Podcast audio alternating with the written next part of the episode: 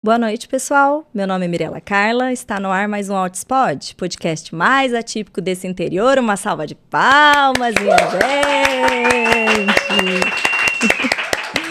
Boa noite para quem está aí no chat. Vou perguntar se você, por acaso, já está inscrito no canal. Se não se inscreveu, dá essa moralzinha pra gente, já deixa seu joinha, tudo isso contribui para uma maior entrega né, desse conteúdo para famílias que estão por aí e que possam participar aqui da nossa comunidade, aprender um pouquinho mais sobre o autismo, neurodiversidades e fortalecer nossa rede de apoio, tá bom? E eu vou começar a noite com uma dica de curso de capacitação para pais e profissionais ATA, ABA e as terapias do autismo. Esse curso foi idealizado pela Dani Freitas e o Dr. Tiago Castro. É, para que as famílias, principalmente, tomem frente do tratamento das suas crianças. Não dá, pessoal, para a gente ficar num papel passivo. Né? A gente precisa aprender o que, que é o autismo, como estimular, como incorporar no nosso dia a dia, na rotina da nossa casa, essas intervenções. É, isso aproveitando as atividades e rotinas diárias mesmo, né? E otimizar cada vez mais esse desenvolvimento para isso não tem como não ser estudando. Então, deem uma olhadinha, o curso está muito completo. É um curso longo, tem mais de 100 horas aulas, né? E tem várias matérias aí associadas. Então, que fala sobre distúrbios do sono, alimentação, a parte de fisioterapia, é, prejuízos motores. Então, vocês. Ah, vai ficar o QR Code aqui na tela. Se vocês colocarem a câmera ali, apontarem, vocês vão ver todo o cronograma e confiram, né? Vocês precisam mesmo se capacitar. Eu sempre falo disso que a gente, quanto pais e cuidadores das nossas crianças, a gente precisa assumir esse papel mais ativo, tá bom? Então, vamos agora ao nosso convidado mais que especial, né? Ele para tudo, né, gente? Não dá para competir com ele, onde ele chega. É assim, não dá para concorrência. Então, recebam com muito carinho Dr. Paulo Liberales. Uma salva de palmas. Boa noite, doutor, tudo bem? Boa noite, Mirella, obrigado pelo convite. É sempre uma, uma delícia. Acho que é o, a terceira vez que eu estou com você aqui e é sempre uma delícia, é sempre um bate-papo super descontraído. Vai ser ótimo essa noite, tenho certeza. Acho que é a quarta vez nossa já, viu? Olha aí. Acho que é a quarta vez nossa. Só tá faltando a sua vez presencial aqui no estúdio em Rio Preto, que a gente tem é que verdade. providenciar isso aí entre alguns Mas dos acho... seminários. Acho né? que ainda acontece esse ano. Se bobear então, no segundo semestre, ainda acontece. É, eu tô na torcida sempre. Eu fico na, eu fico na sua captura. Eu não te deixo muito em paz, né, doutor? e, gente, é com muita alegria, muita honra tá? E felicidade que eu venho divulgar para vocês que agora o Hotspot tem mais um patrocinador, um apoiador do canal para que a gente continue é, crescendo, trazendo cada vez mais temas relevantes e profissionais importantíssimos aqui como o Dr. Paulo. Uma salva de palmas para o nosso novo patrocinador, o IEPSI. Acho difícil, né, quem não conheça, mas o IEPS é um instituto que é do Dr. Paulo e a Emília Gama, né, doutor? E é um, um, um instituto, porque muita gente me pergunta dicas mesmo, de curso, de lugares para se capacitar.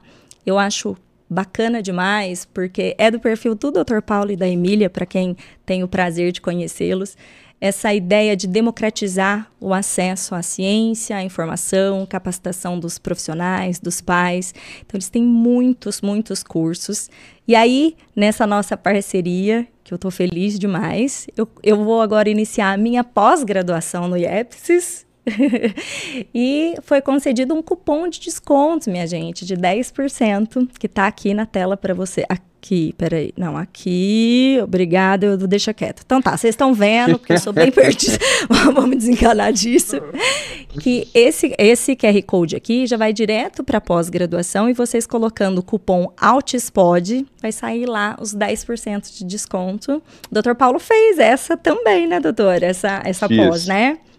É uma pós muito completa. É, os professores que eu tive a oportunidade de conhecer na pós em aba do IEPSIS acabaram muito se tornando meus amigos, amigos pessoais, e é realmente muito bom. É uma pós densa, né? Uma pós realmente para formar pessoas que vão que vão atuar mesmo nisso, né? Fiquei muito contente, Mirella, porque nessa, nessa, nesse nosso hotspot de hoje, que a gente vai falar de autismo e síndrome de Down, tem tudo a ver falar do IEPS aqui, né? Porque a Emília, a Emília, que é a fundadora é, do IEPS, ela é a mãe de um menino chamado Miguel que tem síndrome de Down e é autista, né? A Emília, ela tem de formação básica assistência social e ela tem essa, essa visão realmente muito social da, da educação. Então, os cursos que o IEPS oferece, eles são cursos que têm um custo-benefício muito, muito legal, porque a Emília, desde que ela criou o IEPS, sempre foi é, essa a ideia, né, de divulgar conhecimento técnico-científico de boa qualidade e por valores que as pessoas possam é, de fato fazer, né? Ensino no Brasil, principalmente ensino de, de qualidade, é muito caro, né, Mirella? É, é, é, da nossa natureza, o ensino no Brasil, ele é caro, né? Então, o IEPS, ele se coloca nessa, nessa posição de tentar socializar a, a educação é de, de acessibilidade, né? Quando a gente fala de tantas formas de acessibilidade, essa é mais uma das formas de proporcionar, né, para que as pessoas possam acessar esse conhecimento, que possam fazer uso disso, que possam se capacitar, né? É, eu já fiz inúmeros cursos, continuo sempre fazendo, estou sempre matriculada em dois, três, né? Mas eu ainda não tinha feito pós. E eu ficava, assim, mais é, porque é, é, longo, exige bastante dedicação da gente, né? E aí, como que eu vou ali equilibrar? Mas sempre tive a vontade de fazer. E não por acaso, essa semana acho que recebi umas três perguntas por direct me, tô querendo fazer uma pós, e aí, onde, né? Qual a indicação? Então, aqui, pessoal, para você que aí está assistindo, que tem a intenção de especializar, tanto profissionais, é, fono, terapeutas, psicopedagogos, enfim, quem tiver a intenção de especializar, em aba, né, e autismo, entender mais. E pais, né? Eu, eu, hoje em dia, do meu grupo ali de amigas, mães atípicas, boa parte delas é pós-graduada, porque a gente fica nessa, né, doutora? A nossa a gente precisa intervir, né? Quem que e tem sabe... isso de, de ter profissional para tudo das estimulações, não dá. Não acontece, né? Você sabe que uma, tem uma coisa que acontece muito curiosa, que eu tenho, mas não é uma nem duas, são dezenas de mães que começaram a fazer formação em análise do comportamento, começaram a fazer curso, depois foram fazer curso de AT, depois fizeram pós-graduação e depois começaram de fato a atuar profissionalmente na área. Porque o que acontece é que essas crianças vão crescendo, mas o conhecimento que essas mulheres adquiriram não desaparece. Então, não. quer dizer assim, aquela, aquela mãe ficou ali 5, 10 anos cuidando daquela criança e adquirindo conhecimento. Muitas mães, depois que essas crianças estão super bem já, que não precisam mais de uma intervenção tão intensiva, elas acabam entrando no mercado de trabalho, de fato, utilizando esses conhecimentos da análise do comportamento, né? Então, quer dizer, eu, eu, eu sempre digo assim para essas mulheres, né? Você ganha duas vezes, porque você ajuda é, o seu próprio filho, uma boa parte da intervenção, como foi no seu caso, né, Mirella? Sim. Uma boa parte da intervenção você consegue fazer, mantendo uma boa qualidade, se você tiver uma formação densa, e depois você pode utilizar isso na sua vida profissional. É, então, é, é, é muito, muito legal. E mães de crianças autistas acabam fazendo um, um roleplay ali todo dia, né? Porque todos os dias elas têm oportunidade de treinar o que elas aprenderam. Então, habitualmente, são pessoas que se formam grandes ATs, pessoas que formam, se formam grandes profissionais do comportamento. É, e assim, estando aí na área, né, eu vejo que os profissionais que estão, chegaram no autismo por alguma motivação pessoal, ou porque tem filho, ou sobrinho, ou marido, ou é autista, enfim, acaba tendo uma, um acolhimento maior, um olhar de mais, de mais empatia, né? E quando a gente deixa os nossos filhos muito pequenininhos, com terapeutas e outros profissionais, tudo que a gente espera é esse acolhimento, é essa empatia. Então, para mim, sempre fez muito sentido que as coisas tomassem esse rumo. Muitas amigas mantiveram outras profissões, outras pararam de trabalhar e nunca mais conseguiram retomar sua vida profissional. E as que conseguem unir as duas coisas, que, que foi mais ou menos o que o Altispot foi para mim, né? De eu continuar ainda os meus estudos e tudo mais e suprir um pouco da minha necessidade em casa com o Arthur mesmo, né? A minha, a minha sócia no Serena, né, eu tenho, bom, tem uma clínica aqui em Curitiba que se chama Serena, né? A minha sócia, que foi quem criou essa clínica comigo, ela é mãe de uma criança autista, de um garoto que hoje tem 10 anos e pouco, 10 anos e meio, é um menino com autismo e com deficiência intelectual. E, e, foi muito importante, é muito importante a presença dela, porque ela é uma psicóloga analista do comportamento, só que ela é mãe. Então tem algumas coisas que ela fala, que a hora que ela fala, eu às vezes fico envergonhado, assim, porque eu falo assim, puta merda, como que eu não tinha pensado? Como que eu não tinha percebido? Mas é desde coisas assim muito simples, do tipo assim, ó, é, precisa colocar quatro mesas na lanchonete, mesas maiores, porque as mães ficam lá embaixo com o laptop no colo e elas precisam trabalhar. É coisa que o médico não vai, você não vai pensar nisso aí. Você tá lá em cima atendendo criança na tocada da vida tal. Agora, uma mãe, ela, ela fica levando o filho dela na terapia também, o menino vai, faz um mundaréu de terapia. Então, é uma pessoa que às vezes ela tem um olhar que é um, é um, é um, é um ponto de vista muito privilegiado, porque é um ponto de vista profissional, mas que não deixa de lado a maternagem, né? Então, essa, essa psicóloga, Natália, quando ela conversa com as famílias, a qualidade com que ela impõe ali naquela conversa é muito superior à minha qualidade, por exemplo, porque eu tenho um viés, um viés totalmente técnico, e ela tem o viés técnico e tem o viés da maternagem, né? Então, e ela foi um caso típico. Ela já era psicóloga quando ela teve esse PA, mas aí ela entrou no mundo especificamente do, da ciência do comportamento, e hoje a ciência do comportamento é a vida profissional dela, né? E isso que aconteceu com ela acontece muito frequentemente muito. com muito. Eu tive já fonoaudiólogos que trabalharam comigo, mãe de paciente. Na nossa clínica, a gente tem é, três profissionais trabalhando que são mães de crianças, com, trabalhando lá, contratadas mesmo, que são é, mães de crianças com autismo, então, isso na verdade é a realidade. E uma outra coisa, Mirella, que tem uma frase que a gente ouve muito as pessoas falando, mas eu acho que muitas vezes as pessoas falam isso da boca para fora sem, sem julgar a importância dessa frase, né? Que é quando a gente diz assim: nada empodera tanto uma família como conhecimento se você parar para pensar, essa frase ela é muito relevante, ela é muito importante, porque a pessoa que tem conhecimento, ela sabe o potencial da criança, a pessoa que tem conhecimento, ela sabe se o que o médico está dizendo está certo ou errado, ela sabe analisar uma terapia, ela sabe ver um PEI e falar, não, isso aqui está errado, isso aqui não, não é assim, não foi assim que eu estudei, e, e eu, eu, como profissional, eu adoro família empoderada. Eu adoro família que chega lá e fala assim: mas, doutor Paulo, isso aqui? Me parece que isso aqui não era assim. Será que não é de outro jeito? Porque nisso aí o conhecimento cresce, nessas discussões o conhecimento cresce, né? Então, para os pais, para as mães de crianças, adquirir conhecimento faz parte da intervenção, faz parte do tratamento dessas crianças. É, eu desconheço histórias assim, né, do, da vida real de crianças que se desenvolveram e tiveram um desenvolvimento notável é, e que a família não tivesse nesse papel ativo. Que fosse só porque, ah, tem um bom profissional, um bom médico, enfim, mas que não estivesse ali na linha de frente. Desconheço. Né? É, Aqui na verdade, mesmo não, não existe, né? Não, então, não tem essa, essa pessoa não existe, né? Não existe. Eu sempre faço, eu sempre faço aquela continha de padeiro, você já me viu fazer essa conta muitas vezes. Você pega lá uma semana, uma semana tem 168 horas, né? Pá, pega uma criança que faça um baita de um tratamento, pega uma criança que faça 40 horas por semana, que nem tem essa criança, mas pega uma criança que faça 40 horas por semana de tratamento. Isso significa que 40, 40 horas ela está na clínica, mas 130, 120 ela está com você em casa. Então, eu sempre pergunto para a família, quem que tem que saber fazer a intervenção? Quem que tem que entender da ciência do comportamento?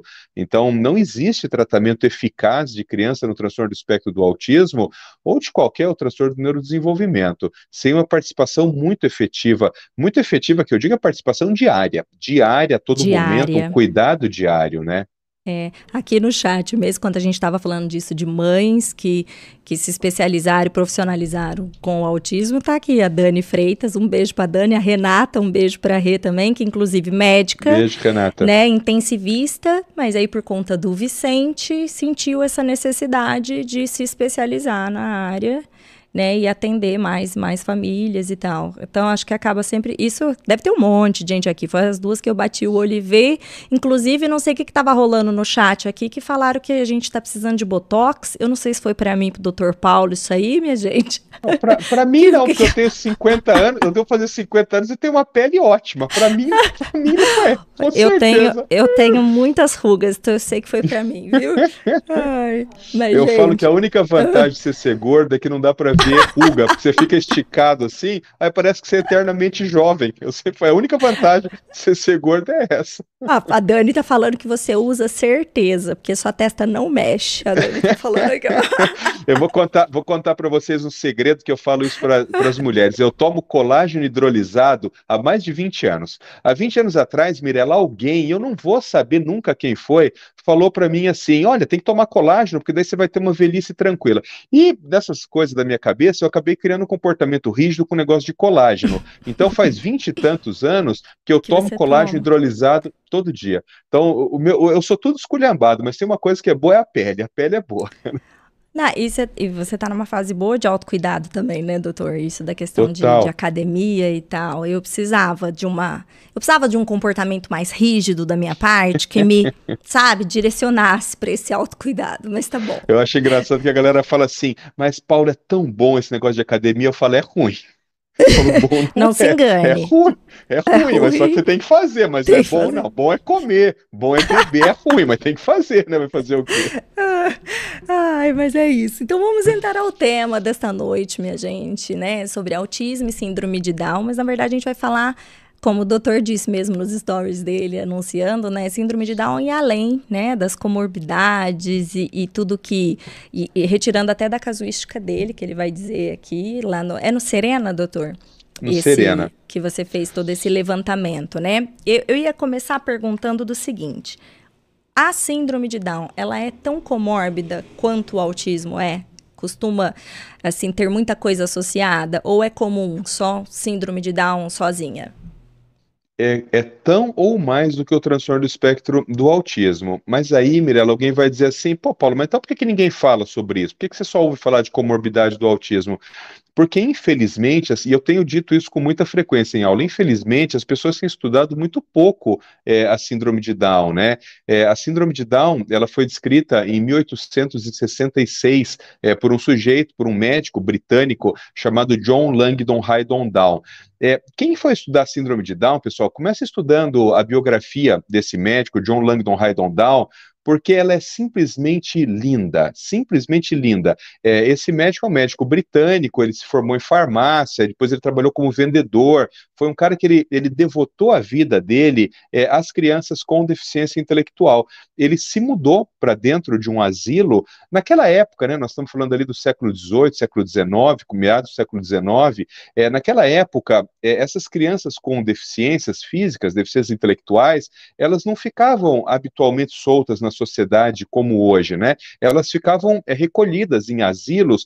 Esses asilos seriam mais ou menos como grandes hospitais onde ficava lá é, crianças, mas não ficava só criança, não. É, ficavam outras pessoas com outros é, transtornos mentais, era quase que um depósito, na verdade, ali. Isso, e não havia Total. É, na Idade Média era pior ainda, viu? Porque essa história de asilo começou no final da Idade Média, século XV, século XVI, ali na Europa, é, e era pior, porque daí, inclusive, as pessoas marginalizadas da sociedade também iam para lá, não só é, pessoas com transtornos mentais. Então, por exemplo, prostitutas eram levadas para esses asilos, mendigos eram levados para esses asilos, velhos e que já não pudessem mais trabalhar eram levados para esses asilos. Então, ou seja, a partir da Idade Média, tudo aquilo que a sociedade é, organizada não queria mais mais entrar em contato, não queria ver, mandava para esses asilos. Curiosamente, eles criaram também o mito de que os ares, né, os ares frescos da floresta, faziam bem para as pessoas com transtornos mentais. Isso fazia com que esses asilos sempre fossem criados fora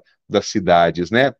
É, um dos maiores asilos que era um, asilo que ficava ali na, na periferia de Paris, foi o maior de todos esses asilos, chegou a ter 10 mil pessoas internadas ali, entre crianças, jovens, adultos, pessoas com deficiência, sem deficiência tal, é, ele ficava afastado, e a justificativa era sempre essa. Bom, enfim, É, esse asilo chamava Asilo de Earswood. É, por que, que eu estou dizendo isso? Porque John Langdon Haydon Down, em algum momento da vida dele, ele se dedica tanto ao cuidado das crianças é, com deficiência intelectual que ele se muda para dentro é, desse asilo, asilo de Earswood, e ele acaba casando com uma enfermeira, é, e essa enfermeira também era uma mulher, era uma mulher muito devota do cuidado das crianças. Essa mulher muda para dentro do, do asilo também, e eles têm dois ou três filhos dentro do asilo, e essas crianças, os filhos, continuam o legado é, de John Langdon Down, cuidando também das crianças com deficiência intelectual. Então, John Langdon Down foi um médico britânico que entregou a vida dele ao cuidado das crianças com, com deficiência. E ele nasceu em 1828, em 1866 ele descreve um grupo de crianças que tinham algumas, aquele grupo de crianças de dentro desse asilo de Earswood, é, que tinham algumas características faciais que eram muito peculiares, né? O que, que, chamou a atenção de John Langdon Haydon Down naquele momento? Não era exatamente a deficiência intelectual, porque todas as crianças ali tinham algum grau de deficiência intelectual, né? O que chamou a atenção é que essas crianças eram habitualmente, nós estamos falando da Europa, né? Essas crianças eram, elas eram filhas de um homem e uma mulher brancos, caucasianos, mas essas crianças tinham características asiáticas, né? Essas características asiáticas é o, o olhar simiesco, né? O olhinho puxado das crianças com síndrome de Down. Então, o que chamou muito a atenção dele era isso, né? Então, é, foi nesse momento que ele faz uma interpretação errônea, mas ele fez uma interpretação com os dados que ele tinha à época. Então, ele, ele entendia que aquelas crianças representavam uma degeneração da raça humana. Por quê? Porque eles eram filhos de um homem típico, de um homem normal, de uma mulher típica, e a criança nascia com aquela degeneração. E aí, então, como essas crianças tinham aquela característica do olhinho mais puxado, ele chama de mongolismo, né? É mongolismo do povo mongol, do povo asiático, que tem o olho mais puxado. Muitos anos depois, evidentemente, a Organização Mundial de Saúde faz uma recomendação de que não se use mais esse termo é, mongolismo, né? É, eu fiz essa introdução, Mirella, para chegar no ponto de que, pelo fato que síndrome de Down é um, uma síndrome muito antiga, né, uma síndrome de dois séculos, as pessoas simplesmente foram perdendo o interesse pelo estudo dessa síndrome, o que absolutamente é uma pena, porque existe uma quantidade gigantesca de conhecimento preso na síndrome de Down que nós ainda não adquirimos e que necessitaria de, de muito mais esforço, né? Uma delas, um desses conhecimentos que está preso ali, é essa primeira pergunta que você fez, sobre comorbidades, né? Então, se você falar assim, Paulo, existe algum grande estudo aí é, que fale, por exemplo, aqui no Brasil, quais são os transtornos comórbidos da síndrome de Down? Não tem, nós não, não sabemos disso, né? Eu fiz um levantamento, Mirella, é, dos meus pacientes ali na, na clínica, eu tenho hoje 382 crianças, crianças jovens e até jovens adultos, com síndrome de Down. 382 crianças. E eu vou te falar os números aqui. Eu peguei algumas, eu peguei as quatro principais é, comorbidades ali. Então, e você vai ver que esses números eles são totalmente chocantes, viu? É, dessas 382 crianças, 84 crianças tinham também, tem também diagnóstico de autismo. Isso representa 22%. É muita coisa. Isso significa que de cada 100 crianças com síndrome de Down, mais de 20 têm autismo. Daí você vai falar assim, porra, mas eu não estou vendo nenhuma criança com síndrome de Down, com autismo, por que, que você não está vendo? Porque não estão fazendo diagnóstico, né? Então, de cada é, 10 crianças com, com síndrome de Down, duas ou três têm autismo. Se essas crianças não estão sendo identificadas, é porque está havendo erro, falha diagnóstica, né? Quando a gente avalia TDAH, é pior ainda. É, desse grupo de 382 crianças com é, síndrome de Down, 101 é, também tem diagnóstico de TDAH. É, isso dá 26,5%, ou seja, de cada quatro crianças com síndrome de Down, uma também tem TDAH. Quando a gente avalia o transtorno opositor desafiante, o TOD, transtorno opositor desafiante de autoridade, é, 8,6% das crianças com síndrome de Down têm TOD. E um outro número que, glória a Deus, ele é bem mais baixo, mas ele é muito preocupante: 2% dessas pessoas com síndrome de Down, até esse momento, haviam evoluído com transtorno do espectro da esquizofrenia, né? Aí tem toda uma discussão sobre esquizofrenia e demência que depois a gente pode fazer. Mas esses números é só para a gente ter uma ideia que é muito raro que você tenha uma pessoa com síndrome de Down só com síndrome de Down, assim como é raro que você tenha um indivíduo no transtorno do espectro do autismo só autista, na síndrome de Down também. Qual que é a grande questão? A grande questão é que é, nós, né, os médicos, essa, essa, culpa é totalmente nossa, dos médicos, é que quando uma mãe fala alguma coisa numa consulta e o neném tem síndrome de Down, qual que é sempre a resposta do médico? É sempre a mesma. Sim, mas o filho da senhora tem síndrome de Isso, o filho da senhora tem síndrome de Down. Daí a mãe fala, mas doutor, tem tal coisa. Daí ele fala assim, sim, sim, senhora, mas é porque ele tem síndrome de Down. Daí a mãe fala outra coisa, ele fala assim, sim, senhora, mas eu já falei para tem síndrome de Down. Quer dizer, quando você vai estudar a síndrome de Down, você tem que pegar lá o livro e ver quais são os critérios diagnósticos da síndrome de Down. Tem os critérios fenotípicos, então tem as características faciais, tem as características da mãozinha, tem as características dos dedos, tem as características do pezinho, tem as características abdominais, da musculatura abdominal, tem as características neuropsiquiátricas da deficiência intelectual. Mas, por exemplo, vou dar um exemplo tolo, mas para a gente poder pensar em cima dele. Está é, escrito em algum lugar que criança com síndrome de Down não olha nos olhos? Não. Não. Então, se a mãe chegar lá e disser assim, Torpal, mas tem o seguinte, meu filho tem síndrome de Down, só que tem um problema. Quando eu chamo, ele não responde. Ele não olha nos olhos. Eu estou falando com ele, ele olha na minha boca, não olha no meu olho. Você não pode dizer, sim, mas o filho tem, tem síndrome de Down. Claro que ele tem síndrome de Down, óbvio. Mas ele tem que ter mais alguma outra coisa que justifique, que justifique a queixa da mãe, né? Então, a culpa disso é nossa. Mas por que isso acontece, Mirella? Porque existe na. E eu estou fazendo uma autocrítica da, da minha própria profissão. Existe uma visão quando você tem um quadro sindrômico como esse, que nasceu uma criança com síndrome de Down, acabou. É aquilo. Não tem síndrome com, de Down? Então, conformismo, é né? É isso. É o que tem para hoje. Fatalismo. É o que fatalismo. tem para hoje. É o fatalismo. E aí é o que tem para hoje e fica assim. É por isso que você vê hoje pessoas com síndrome de Down na mídia, na mídia, no, no, mercado de trabalho, trabalhando, casando, ganhando a vida, e você vê pessoas com síndrome de Down que nunca saíram de casa. Por que, que isso acontece? Síndrome de Down é síndrome de Down. Porque algumas pessoas com síndrome de Down, é, por conta da família, porque deram sorte de pegar um médico bom, porque deram sorte de ter um monte de terapeuta bom, coisa e tal, tiveram a oportunidade de se desenvolver. Um outro grupo com menos sorte não teve a sorte de ter uma família empenhada, é, um terapeuta empenhado, um médico empenhado, coisa e tal, e ficou em casa. Então, quer dizer assim, essa, existe uma discrepância hoje gigantesca, né? Aqui no, aqui no, eu estou em Curitiba, né? Aqui no estado do Paraná, existe uma política de inclusão forte de pessoas com síndrome de Down. É muito comum que essa galera esteja aí nos mercados trabalhando, empacotando coisas, é, em redes de lanchonete que estejam recebendo pessoas ali na frente. Ou seja, pessoas tendo uma vida produtiva. É, eu, isso que eu acho que é, para mim, qualidade de vida é você ser produtivo, é você ser capaz de devolver é, coisas para a sociedade, né?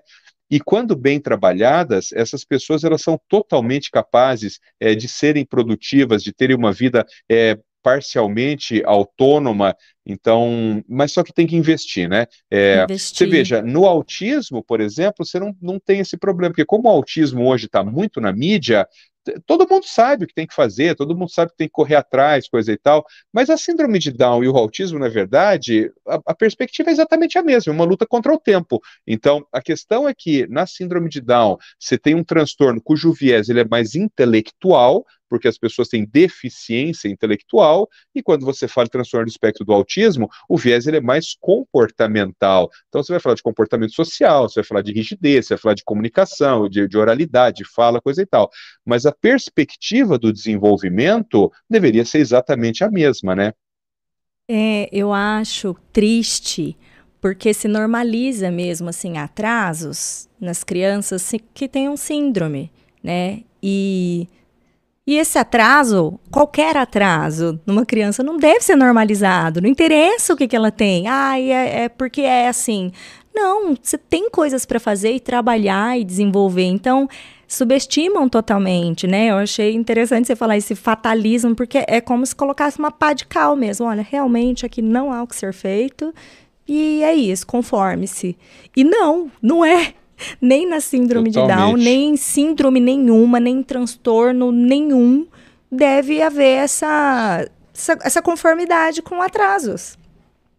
E tem uma questão também, Mirella, que eu gosto sempre de pensar, que é assim, ó, quando você pega pessoas com, com síndrome de Down, quando você pega pessoas típicas, quando você pega pessoas neurotípicas, não existe um padrão de desenvolvimento neurotípico. Então, Sim. sei lá, a criança vai sentar com, é, com seis meses, vai engatinhar com nove, vai andar com apoio com doze, vai andar sem apoio é, com 14, enfim, existe um padrão que quando você olha, você fala, pô, essa criança aqui, ela está dentro do padrão, portanto, ela é neurotípica. Existe também um padrão de desenvolvimento para pessoas com síndrome de Down. Claro que, se você comparar este padrão de desenvolvimento da pessoa com síndrome de Down com o padrão de desenvolvimento do neurotípico, é atrasado, óbvio. Então, vai demorar uhum. mais para falar, vai demorar mais para engatinhar, vai demorar mais para sentar, para andar, coisa e tal. Desenvolvimento do equilíbrio também é muito alterado na síndrome de Down, enfim. Agora, qual que é a comparação inteligente. A comparação inteligente é pessoa com síndrome de Down comparada com pessoa com síndrome de Down, óbvio, porque senão não tem como comparar, você vai comparar banana com maçã. Então, o que, que eu quero dizer com isso? Dentro desse grupo de pessoas com síndrome de Down, existe também um desenvolvimento que ele é considerado típico para pessoas com síndrome de Down. Se você entrar no Google e colocar lá perímetro cefálico meninos, vai aparecer um gráfico lá de tamanho da cabeça de criança típica. Se você colocar perímetro cefálico menino síndrome de Down, vai aparecer um gráfico para perímetro cefálico de meninos com síndrome de Down. Portanto, o que eu quero dizer com isso? Existe um padrão de desenvolvimento que ele é considerado típico para pessoas com síndrome de Down. Por que, que é importante conhecer esse padrão? Porque se você chega, por exemplo, uma mãe chega para você com uma menininha com síndrome de Down, essa menininha tem cinco anos e não fala nenhuma palavra. Você não pode falar para a mãe assim, sim, senhora, mas eu não falo porque ela tem síndrome de Down. Não, porque crianças com síndrome de Down com 5 anos falam. Crianças com síndrome de Down com 5 anos montam pequenas frases, têm linguagem receptiva, entendem pequenas ordens. Então, quando você, se você ficar comparando criança com síndrome de Down com criança neurotípica, você nunca vai fazer diagnóstico de transtorno do espectro do autismo. Você nunca vai fazer diagnóstico de TDAH nessa população de pessoas com síndrome de Down. E por que, que eu estou enfatizando isso, Mirella? Porque é muito importante que o médico que vai trabalhar, por exemplo, com síndrome de Down, que ele, ele tenha um olhar muito apurado para isso, para que ele comece a criar na cabeça dele qual é o padrão de desenvolvimento para síndrome de Down. Assim como na faculdade a gente aprende o padrão de desenvolvimento da criança típica, né? Então, aquela criança da estatística que vai andar de tanto a tanto, que com tantos com tal idade fala tantas palavras, isso todo mundo sabe decor, você aprende isso na faculdade. É muito importante que na síndrome de Down você também crie esse padrão de desenvolvimento Caso contrário, você vai, nunca vai conseguir fazer diagnósticos de comorbidade na população com síndrome de Down. Nossa, e, e eu até quis levantar esse tema, pedir para você participar aqui comigo, porque eu assisti sua live com a Maíra Gaiato, que foi, nossa, maravilhosa. E eu, mãe atípica no mundo do autismo, eu não sabia dessa incidência toda. Falei, caramba, né? Se eu que tô aqui não sei, pessoal das famílias típicas em geral, muito menos. Eu não sei nem se as famílias que têm síndrome de Down é, em, nos seus familiares que sabem dessa incidência tão grande justamente por essa normalização, né? De tipo, ah, qualquer atraso é isso mesmo, é da síndrome, e aquela é, esse conformismo todo e, e de não correr atrás. Eu não fazia ideia dessa incidência tão grande né, na síndrome de Down e do autismo. Não Vou te contar um, um, caso interessante que nesse levantamento que eu fiz para trazer aqui para o seu programa, eu acabei, é, eu até vou relatar isso num, num, case report, porque eu achei super interessante e eu acho que é uma coisa que a comunidade científica talvez não esteja pensando. Desses 382 pacientes com síndrome de Down que eu te falei, eu tenho 12 famílias que têm um primeiro filho autista e o segundo com síndrome de Down. Você tem ideia por que, Mirella, que isso aconteceu? Não. Olha que interessante. Alguém poderia falar assim: ah, por causa da genética, né? Não, não tem nada a ver com a genética, porque a genética do autismo é uma genética poligênica, com genes de pequeno efeito, é outra coisa, né? A genética da síndrome de Down é uma coisa muito mais simples, é uma trissomia lá do cromossomo 21, né? Sabe por que, que isso acontece? É, é a impressão que eu tenho, mas eu vou estudar esses 12 casos aqui. Quando uma mulher tem um filho com autismo, você concorda que ela vai passar alguns anos, possivelmente, se dedicando ao cuidado daquela criança, né? Então, se essa mulher tem, por exemplo, um filho, sei lá, com 32 anos, e essa criança está no transtorno do espectro do autismo, e essa mulher ficar alguns anos se dedicando aos cuidados desse menino, quando ela for engravidar de novo, muitas vezes ela vai ter mais do que 37, 38 anos. Mais de 37, 38 anos é quando começa a explodir a incidência de síndrome de Down. Então, eu vou, eu vou estudar, eu não, eu não estou afirmando isso, mas eu tenho praticamente certeza, eu vou estudar essa população de 12 famílias aqui, porque a impressão que eu tenho é essa, que essas mulheres tiveram um primeiro filho autista, se dedicaram durante um longo período aos cuidados daquela criança, e quando essa criança aqui já estava mais fácil, era menos terapia, estava na escola, a coisa estava tocando aqui, eh, surgiu a vontade de uma segunda maternidade. E aí, nessa segunda, de uma segunda gestação. E aí, nessa segunda gestação, o risco do, da síndrome de Down aumentou muito. Dessa parte genética, pessoal, a gente sempre ouve dizer assim, né? É, síndrome de Down é trissomia do 21. É, vou dar uma explicação, porque isso é uma coisa que a gente acaba falando, mas talvez as pessoas não saibam. Se você pegar é, a, a célula do nosso corpo, qualquer célula, e for dar uma olhada lá no material genético, como que é isso, né? A gente tem 46 cromossomos, a gente tem 23 pares de cromossomos, 23 pares, então a gente tem 46 cromossomos.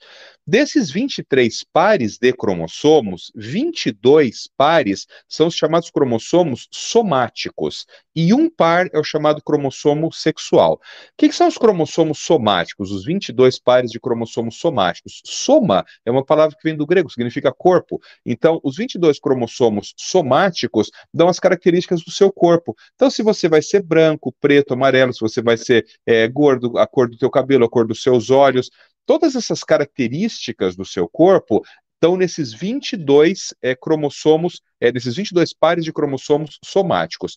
O par de cromossomo sexual, o que, que ele diz? Ele diz se você vai ser homem ou se você vai ser mulher. Então, geneticamente. Então, se você tem XX, você vai ser mulher. Se você tem XY, você vai ser homem. Então, a tal da trissomia do cromossomo 21, como que acontece isso? Não é 23 pares de cromossomo? Então, 20, então, tem lá, 1, 2, 3, 4, tal. No cromossomo 21 tem um par ali, são, eles ficam grudadinhos, eles parecem uma borboleta assim. No cromossomo 21, em vez de ter dois ali, tem três. Então, é a trissomia do cromossomo 21.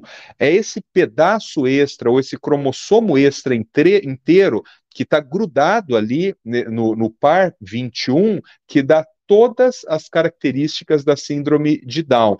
Essa é a forma chamada clássica da síndrome de Down. Existe uma outra forma, que você começou a fazer uma pergunta muito interessante logo na tua abertura, né? É, mas todo mundo tem deficiência intelectual. Né? Sim. Lembra que você com... falou no começo? Mas Sim. todo mundo tem deficiência intelectual, de comorbidade e tal. É, não é verdade isso. Sabe por que não é verdade? Porque tem um tipo de síndrome de Down que a gente chama de síndrome de Down com mosaico. A síndrome de Down ah. mosaico, um pedaço das suas células tem trissomia 21 e uma outra parte das suas células não tem trissomia 21. Então, e é síndrome de Down, só que é uma forma mosaico. É, por que, que eu digo que nem todos vão ter deficiência intelectual?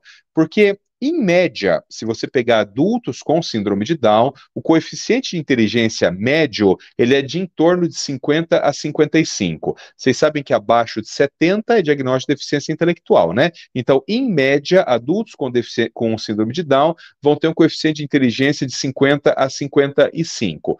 A grande questão é que quando é a forma mosaico, isso pode variar de 10 a 30 pontos. Então você imagina, pega lá é, a média 50, vamos dizer que seja 50. Não pode variar de 10 a 30? Então não pode variar de 60 a 80 pontos. Se tiver mais do que 70, você não tem diagnóstico de síndrome de Down, é, você não tem diagnóstico de deficiência intelectual. Então não é correto do ponto de vista técnico, do ponto de vista teórico, não é correto a gente afirmar que todas as crianças com síndrome de Down têm deficiência intelectual. Nessa casuística aqui, Linda, que eu te falei, de 382 é, pacientes com síndrome de Down, eu tenho duas crianças de inteligência normal. É, e como elas têm, como elas têm coeficiente de inteligência normal, a, a, o diagnóstico da deficiência intelectual ele para aí. Você nem vai seguindo nos outros critérios, porque o primeiro, que é o coeficiente de inteligência, já está acima de 70. Você nem vai avaliar as funções adaptativas. Então, é, existem sim crianças, existem sim pessoas com síndrome de Down sem deficiência sem intelectual. Deficiência essas duas que estão aí são dessa deficiência, essa não, síndrome não de Down mosaico? mosaico? Não, não são não mosaico. São. Não, não, são Olha é a forma só. clássica. E eles são totalmente normais. Normais, normais. Assim, eles têm síndrome de Down, mas inteligência normal. Um está no quinto ano e o outro está no sétimo ano. Não tem adaptação, não tem nada. São, as crianças são totalmente normais. Olha acontece, só. né? Acontece assim, é, é o comum, absolutamente. O comum é ter deficiência intelectual. Mas eu acho isso importante falar, porque você veja um pouco, ó, é, de 380 eu já achei dois ali que, que não tem deficiência intelectual não é tão pouco assim. Não é tão pouco. Se você pensar na prevalência global de síndrome de Down, dois casos em 382 não é tão pouco assim. Então, por quê? Porque se isso for no seu filho, é 100%. Entendeste? Então, o que, que nós estamos falando nesses dois casos? Nós estamos falando de pessoas normais, porque, veja, o, o, a questão fenotípica da síndrome de Down, isso é irrelevante. Você Sim. tem o olho mais puxado, olho para baixo, para cima, você tem prega simiesca aqui, é, se você tem o dedão mais afastado, se, se tua barriga é mais globosa, isso é irrelevante, isso não faz diferença nenhuma. A grande questão limitante da síndrome de Down é a deficiência intelectual. E eu acho importante falar sempre desses dois casos, Mirella, porque é o, o, tal do fatalismo, né? Nasce um bebê com síndrome de Down, a mãe já cria aquele estereótipo na cabeça assim, lascou, né? Quer dizer, lascou, é isso, agora vão tocar a vida assim mesmo e vão fazer aqui o que der para fazer. E não é verdade, essas duas pessoas que eu estou falando para você, que estão nessa casuística aqui, serão pessoas como eu, como você, como teu esposo, como, como todos nós. Doutor, é, é correto, assim, de forma leiga, dizer que estimulações intensivas, até mesmo ABA intensivo, é, de forma precoce e tudo mais, que aumenta QI? Total. Existem estudos que mostram, isso aí já está bem definido, existem estudos que mostram até 17, eu vou falar pontos, mas não é pontos, tá? Porque esse número é um número absoluto, mas só para a gente poder entender. Existem estudos que mostram que é, análise aplicada ao comportamento em crianças pequenas é, pode aumentar em até 17 pontos é, o seu coeficiente de inteligência. Você veja um pouco lá, se uma criança tiver é, 55, 55, 60 pontos é, de, de QI, tá certo? Ele é deficiente intelectual. Se você ganhar 10 aqui, que vai até 17. Se você ganhar 10, já foi para 75. Se foi 75, você saiu da deficiência intelectual. Isso tudo, Mirella, é uma, é uma, é uma coisa que a neurociência ainda não fechou essa questão. Porque, veja, então, o que, que eu estou dizendo? Eu estou afirmando isso para você, que uma pessoa pode ter diagnóstico de deficiência intelectual num momento da vida e não ter em outro momento. Veja, é, alguém vai falar assim, não, tá, Paulo, mas só que eu nunca vi isso acontecer. É, eu, eu, aqui no Brasil a gente não vê muita coisa acontecer, por quê? Porque a maior parte das intervenções é tudo esculhambada tá certo? É que nem autismo. Autismo no Brasil, você começa a conversar, todo mundo fala, ah, autismo, autismo é uma desgraça, o autismo vai acabar com a vida do meu filho. Absolutamente. É, é só fazer a intervenção da forma adequada, profissionais adequados, quantidade adequada, diagnóstico precoce, coisa e tal, que a evolução tende a ser super boa. Por que, que a gente fica com a impressão de que realmente é tudo muito difícil, é tudo muito ruim nos transtornos do neurodesenvolvimento? Porque no Brasil, infelizmente, é muito difícil você fazer um, você ter acesso a um tratamento é, de qualidade, né? Mas eu vou, eu vou afirmar isso para você aqui do ponto de vista teórico, é totalmente possível você, em determinado momento da vida, estar dentro da deficiência intelectual e, em outro momento da vida, você não estar dentro da deficiência intelectual. Porque o primeiro critério diagnóstico, é, você tem que pegar lá o DSM, está escrito lá, não foi eu que inventei. Primeiro critério diagnóstico para você começar a falar em deficiência intelectual é você ter uma cognição reduzida mas essa cognição reduzida, ela tem que ser estabelecida por critérios clínicos e por critérios é, matemáticos, por testes psicométricos. Então, se você aplica um teste psicométrico, está acima de 70, parou aí. Ou seja, você não cumpriu o primeiro critério diagnóstico para deficiência intelectual. Você nem vai passar para o segundo, porque os critérios é, da deficiência intelectual não é ou, é e. Ou seja, você tem que ter o primeiro, você tem que ter o segundo e você tem que ter o terceiro. Se você falhar num desses três aqui, você não tem diagnóstico de, de deficiência intelectual. É, eu, e, e E os testes né, de QI, por exemplo, eles são a partir de seis anos, doutora, é isso? Que, que é realizado? Não, dá para fazer, dá para fazer em criança pequenininha. É que a partir de seis anos existe um grande teste que é a escala Wechsler, né? Que é o VISC que todo mundo fala. Esse é a partir de seis anos. É, é um dos testes mais poderosos que a gente tem para coeficiente de inteligência, né? É, mas existem testes para crianças menores, inclusive existem testes para crianças que não falam, é, são os testes não verbais, o som R, por exemplo, é um dos mais usados no Brasil, então você pode fazer desde crianças pequenininhas. A grande questão, Mirella, é que eu sempre bato nessa tecla é assim, quando a gente vai utilizar um teste para avaliar inteligência, vamos dizer que é só isso que você está pensando, você está querendo avaliar inteligência, numa criança pequena que não fala, então você vai aplicar um teste não verbal, tá certo? Qual que é o, por que, que eu, eu nunca peço? Eu nunca peço esse exame e, e falo para todos os meus psicólogos que eu não peço. Por que, que eu não peço? Porque a fala humana, a comunicação, a linguagem, é uma parte muito importante da inteligência, muito importante da inteligência. O que fez a nossa espécie, os seres humanos, chegarem ao ápice da cadeia evolutiva foi a comunicação, foi principalmente a fala. Não, não foi a comunicação, não, foi a fala. Eu não estou dizendo que, a, que os outros tipos de comunicação não a sua importância, mas a fala, ela levou a espécie humana até o ápice da cadeia evolutiva. Por quê? Porque quando a gente fala, a gente consegue emitir uma, um, um, comportamento, emitir uma informação e receber uma informação que tem algumas características específicas. Primeiro, ela é muito precisa. Segundo, ela é muito rápida, ela é muito ágil. Então, só a fala é capaz de emitir uma informação assim. Alguém vai falar, Paulo, mas e o, e o PEX? Tudo bem, dá para se comunicar por PEX, é super legal, temos que validar. Mas não é a mesma coisa, tá certo? Quer dizer, imagine se eu quisesse é, fazer essa discussão com você que nós estamos fazendo aqui por PEX. Seria muito difícil. Se eu quisesse fazer essa discussão aqui pelo POD, seria muito difícil. Então, agora, falando, pô, a gente vai ficar aqui uma hora falando, Mirella, e a quantidade de conteúdo, a quantidade de conhecimento que a gente vai produzir é gigantesca. Por quê? Porque a gente fala. Então, quando você vai é, aplicar uma testagem psicométrica, pensando em inteligência, numa criança pequena que não fala, e você fala assim para a família: olha, eu vou fazer um teste de inteligência, mas eu não vou considerar é, o padrão verbal.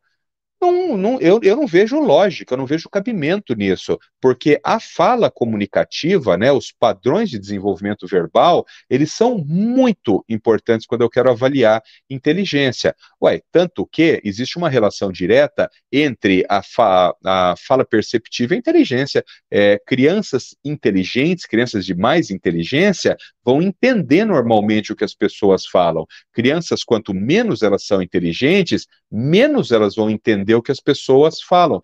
Perceba que inteligência não está relacionada à sua capacidade de falar, da fala de expressão. A sua inteligência está relacionada à sua capacidade de compreensão. Compreensão. É só você pegar uma criança com síndrome de Down, pega um piazão com síndrome de Down com 15 anos, ele fala normal, ele fala, ele te conta uma coisa, ele faz pedido, ele fala tudo, né? Ele conversa com você. O que, que ele não consegue? Ele não consegue direito entender o que você fala.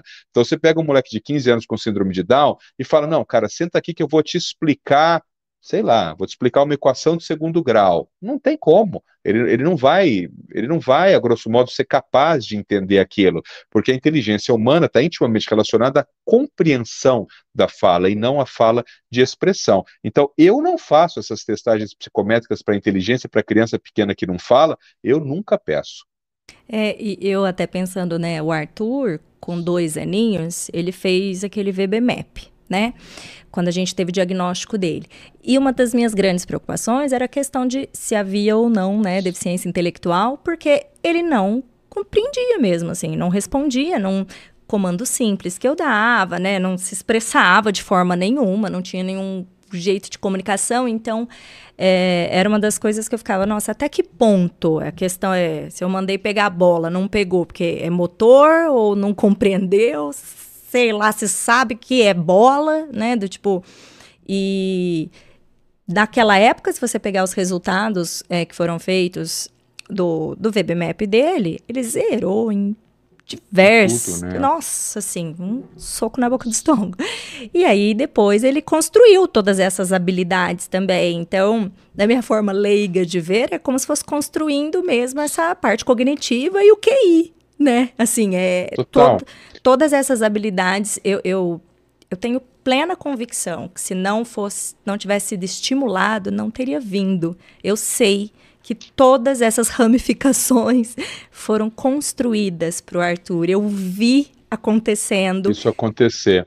Acontecer pela insistência, pela né, a repetição e aquelas luzinhas desconectadas, de repente se conectando. Eu vi o processo. Então isso me deixa muito, sempre muito esperançosa e na verdade chateada quando eu vejo médicos ou profissionais que subestimam a capacidade de qualquer criança. O Arthur, beleza, autista, mas pensando em alguém com síndrome de Down ou qualquer síndrome, porque é possível, né? São habilidades não veio no HD, mas você consegue estimular e, e desenvolver, proporcionar o desenvolvimento, né? Você, deu, você falou sobre o VibMap, né? O, o, esse exemplo é excelente. O VIB, esse VB, né, de Verbal Behavior, comportamento verbal. Então, isso é um, é um, um protocolo que é utilizado ali basicamente para avaliar é, o comportamento verbal do indivíduo. É, olha como é fácil a gente entender isso é, que você falou de ganhar inteligência, né? Inteligência, eu sempre digo, inteligência é a nossa capacidade de resolver problemas. É isso que é inteligência. Pessoas mais inteligentes vão ter mais alternativas para resolver um problema. Então, por exemplo, você, você expõe um problema para uma pessoa que tem 100 pontos de QI, que é um QI normal. Ela tem ali duas, três formas de resolver aquele problema. Você expõe esse problema para uma pessoa que tem 50 pontos de QI ela não tem capacidade nenhuma, ela simplesmente não vai resolver o problema. Você expõe o mesmo problema para uma pessoa que tem 150 pontos de QI, ela tem 30 formas de resolver aquele problema, porque inteligência é isso, inteligência é a sua capacidade de resolver problemas. Então vamos pegar o Verbal Behavior ali, o, o, VibMap, né? Você pega para um nenê de 3 anos de idade, e autista, síndrome de Down, ele tem qualquer coisa, não importa. Você fala para ele assim, filho, pega a bola, a bola está ali. Você fala, filho, pega a bola. E ele sai correndo, pulando, chacoalhando a mão assim. Ele resolveu o problema? Não. O problema era pegar a bola. Então você vai falar, ah, deu zero aqui, porque o moleque não resolveu o problema. Então, se eu, se eu for usar, é, se eu for usar isto, filho, pega a bola, e eu for dizer se ele tem inteligência ou não, inteligência é zero. Que ele não zero. conseguiu fazer. Muito bem. Mas daí eu vou dizer assim, mas pera um pouco, por que, que esse moleque não pegou a bola? Ele sabe o que é uma bola? Não. Ele não sabe, não foi ensinado o que é uma bola. Ele sabe o que é o verbo pegar? Não. Ele sabe o que é o verbo trazer? Não. Então calma. Então vamos ensinar. Aí você pega lá e começa a marretar ali, ó. Cara, isso aqui é uma bola, bola, bola. E você vai falando, falando uma hora, o moleque faz o pareamento audiovisual e ele fala, porra, isso aqui é uma bola. Aí você começa a ensinar os verbos para ele. Pega, pega, pega, dá, quer, ajuda, coisa e tal. Até que chega uma hora que você diz assim: filho, pega a bola, o moleque vai lá, pega a bola e te entrega. O que, que aconteceu aqui? A inteligência aumentou. Porque o, o, um, uma das questões da inteligência é a compreensão da palavra falada. Então, é por isso, Mirella, que eu digo assim: essas avaliações de inteligência em criança pequena não deve fazer. Não, não deve fazer. Primeiro, porque não serve para nada. Não serve para absolutamente nada. Você não vai usar esse dado é. para nada. Do o resultado vai ser sempre ruim, né? Do tipo, porque você já está levando porque não está fazendo nada tá fazendo nada. E o que, que, é pior daí? A mãe já tá angustiada porque o moleque tem síndrome de Down, ou tem autismo, ou tem qualquer outra coisa ali. Aí você vai lá e esfrega na cara dela que, que, que tem 30 pontos de QI. Pra quê? O que, que você ganha com isso? Agora você tem, o menino continua com síndrome de Down e agora você tem uma mãe desestimulada porque você fez um teste que não serviu para nada. Eu não faço. É, eu acho que a testagem neuropsicológica ela tem um valor brutal, brutal quando ela é bem indicada no momento correto e o principal, feita por um profissional experiente, porque é, aplicar testagem psicométrica é uma coisa muito difícil, Mirella. As pessoas acham que é só ir lá na casa do psicólogo, né, daí compra o negócio lá, senta e aplica. Isso é o de menos, isso qualquer pessoa faria. Eu, que não sou psicólogo, seria capaz de fazer. O problema é a interpretação do resultado. A interpretação do resultado, ela requer muita experiência, ela requer muita destreza. Então, e, é, e, é muito sério isso, né, Linda? Porque eu falo, você tem lá, você, um, um, neuropsicólogo me manda um teste de um VISC, por exemplo, de 60 pontos. Eu sou obrigado a colocar isso no laudo mesmo que eu não concorde, eu não posso fingir que eu não vi. Então, o laudo agora, que era, por exemplo, de autismo, agora é autismo com deficiência intelectual. E aí eu pergunto para você, como que você desfaz isso? Vamos, supor que agora um outro neuropsicólogo aplicou o teste e ele fala: Imagina, doutor Paulo, essa criança aqui tem 90 pontos de QI. Eu falo: Tá bom, mas é que tem o outro documento falando 60. Quantos documentos eu vou precisar falando de 90 para sumir com aquele que fala 60? Você entende o tamanho da responsabilidade técnica quando você emite um laudo como esse? Então, a avaliação neuropsicológica é coisa para psicólogo, para neuropsicólogo muito experiente, para gente que está lidando com isso, para gente que sabe sentar, que sabe aplicar, para gente que sabe aplicar e que sabe avaliar. É, e aí é que é uma das nossas maiores dificuldades do Brasil, né? Profissionais de fato capacitados. E os capacitados que tem são extremamente caros e inacessíveis para a esmagadora maioria da população, né? Então fica aí. Mas. É, porque tem muita gente que me pergunta assim, eu preciso ir atrás, e a criança pequenininha, né? O Arthur foi fazer agora depois de maior, assim, pra gente não mudou, no caso, porque a intervenção ia ser a mesma o VBMAP horroroso de ruim, o resultado já estava ali. Então, assim. Já, já, tinham percebido isso? Já tínhamos percebido que, que, né, que não estava legal ali de aprendizagem. Então, também não vejo como que isso possa, de fato, somar com crianças tão pequenininhas, né? Então... Nas crianças grandes, Mirella, é muito legal, sabe? Porque daí, Sim. quando a gente fala de QI, QI, na verdade, verdade é um balaio de gato, né? QI é um monte de coisa, né? É que esse QI que a gente fala é aquele QI que você juntou tudo aquilo lá, fez o método ponderado tal, e criou um número. Mas o QI tem um monte de coisa ali. O QI avaliou função executiva, avaliou padrão de comportamento verbal, índice de memória operacional, tem um monte ali. Então, também para o médico que sabe analisar o teste, que, que vê ali é, o teste e entende cada um daqueles itens, ajuda demais a você entender aquela criança, né? Mas aí precisa, né, ter sido feito na hora correta, por um profissional correto, e o médico que está avaliando também tem que ter a manha de, de fazer essa análise, né? Porque também não adianta, né? É, só para você falar o número ali para a família não, não resolve nada, não né? resolve. Eu tô vendo, passo, tinha passado uma pergunta da Fabi aqui, nossa amiga, a Fabi até perguntando de crianças não verbais, mas que já são maiores como o caso do filho dela. O Rafa tem Pode seis anos, ainda não é. não verbal. Pode não aplicar, né? Ele já tem mais pode, de, pode de aplicar seis o anos. teste não verbal, não tem problema. Pode aplicar uhum. o teste não verbal. É, não importa a idade. A gente fala dos pequenininhos porque normalmente os pequenininhos que são não verbais ou minimamente verbais, mas você pode. Eu já vi, mas isso, isso não é correto, viu? Os neuropsicólogos não, não gostam, não é correto. Mas você pode pegar também o, o, o VISC e aplicar uma parte dele não aplica a parte verbal. Não é correto isso, mas assim, te traz muito dados, viu? Te, te, traz muitos dados. Você consegue usar um pedaço da escala Wechsler que não é, mas é assim, é, é, é trambicagem. O neuropsicólogo não ele tem que ser muito colega teu para ele fazer isso para você, porque hum. o teste não foi feito para ser usado dessa forma, mas ele acaba te trazendo muitos dados também. É, é até pensando aqui no caso da Fabi, né? Que o Rafa tem seis anos, ele ainda não é oralizado, está emitindo umas palavrinhas agora que a gente tem ficado muito feliz. Mas o Rafa tem muita compreensão de muitas coisas. Então, assim, acredito que até a desenvoltura nos testes, né? É, é, porque ele realiza, ele faz um monte de atividades tal. Completamente diferente, por exemplo, do caso do Arthur lá atrás, que não só não verbal, mas sem compreensão nenhuma, e muito pequenininho. Então, lá atrás, realmente era, não vejo era como... não nada. Não nada. Era não nada. É, não, não, nada vejo fazia, né? nada, nada, nada. Então, não vejo mesmo como, de fato, assim, medir de forma né, fidedigna, assim, né? E se basear nisso, né? Mas aí e um outro que... aspecto hum, também que falar. você falou no começo, e eu, eu achei super interessante, você falou muito em passão, mas é muito relevante, né? Quer dizer assim, é, a, a aba, né? Se a criança tem autismo, síndrome de Down, ou autismo e síndrome de Down, qual que vai ser o tratamento? É a aba. Na verdade, o, o, o, os princípios dali são os princípios da análise do comportamento. É claro que se a criança tiver síndrome de Down com autismo, não é só aba, né? Tem uma série de outras questões que envolvem motricidade, motricidade orofacial, é, equilíbrio, motricidade ampla, motricidade fina, que numa pessoa com autismo, muitas vezes você não vai precisar abordar isso.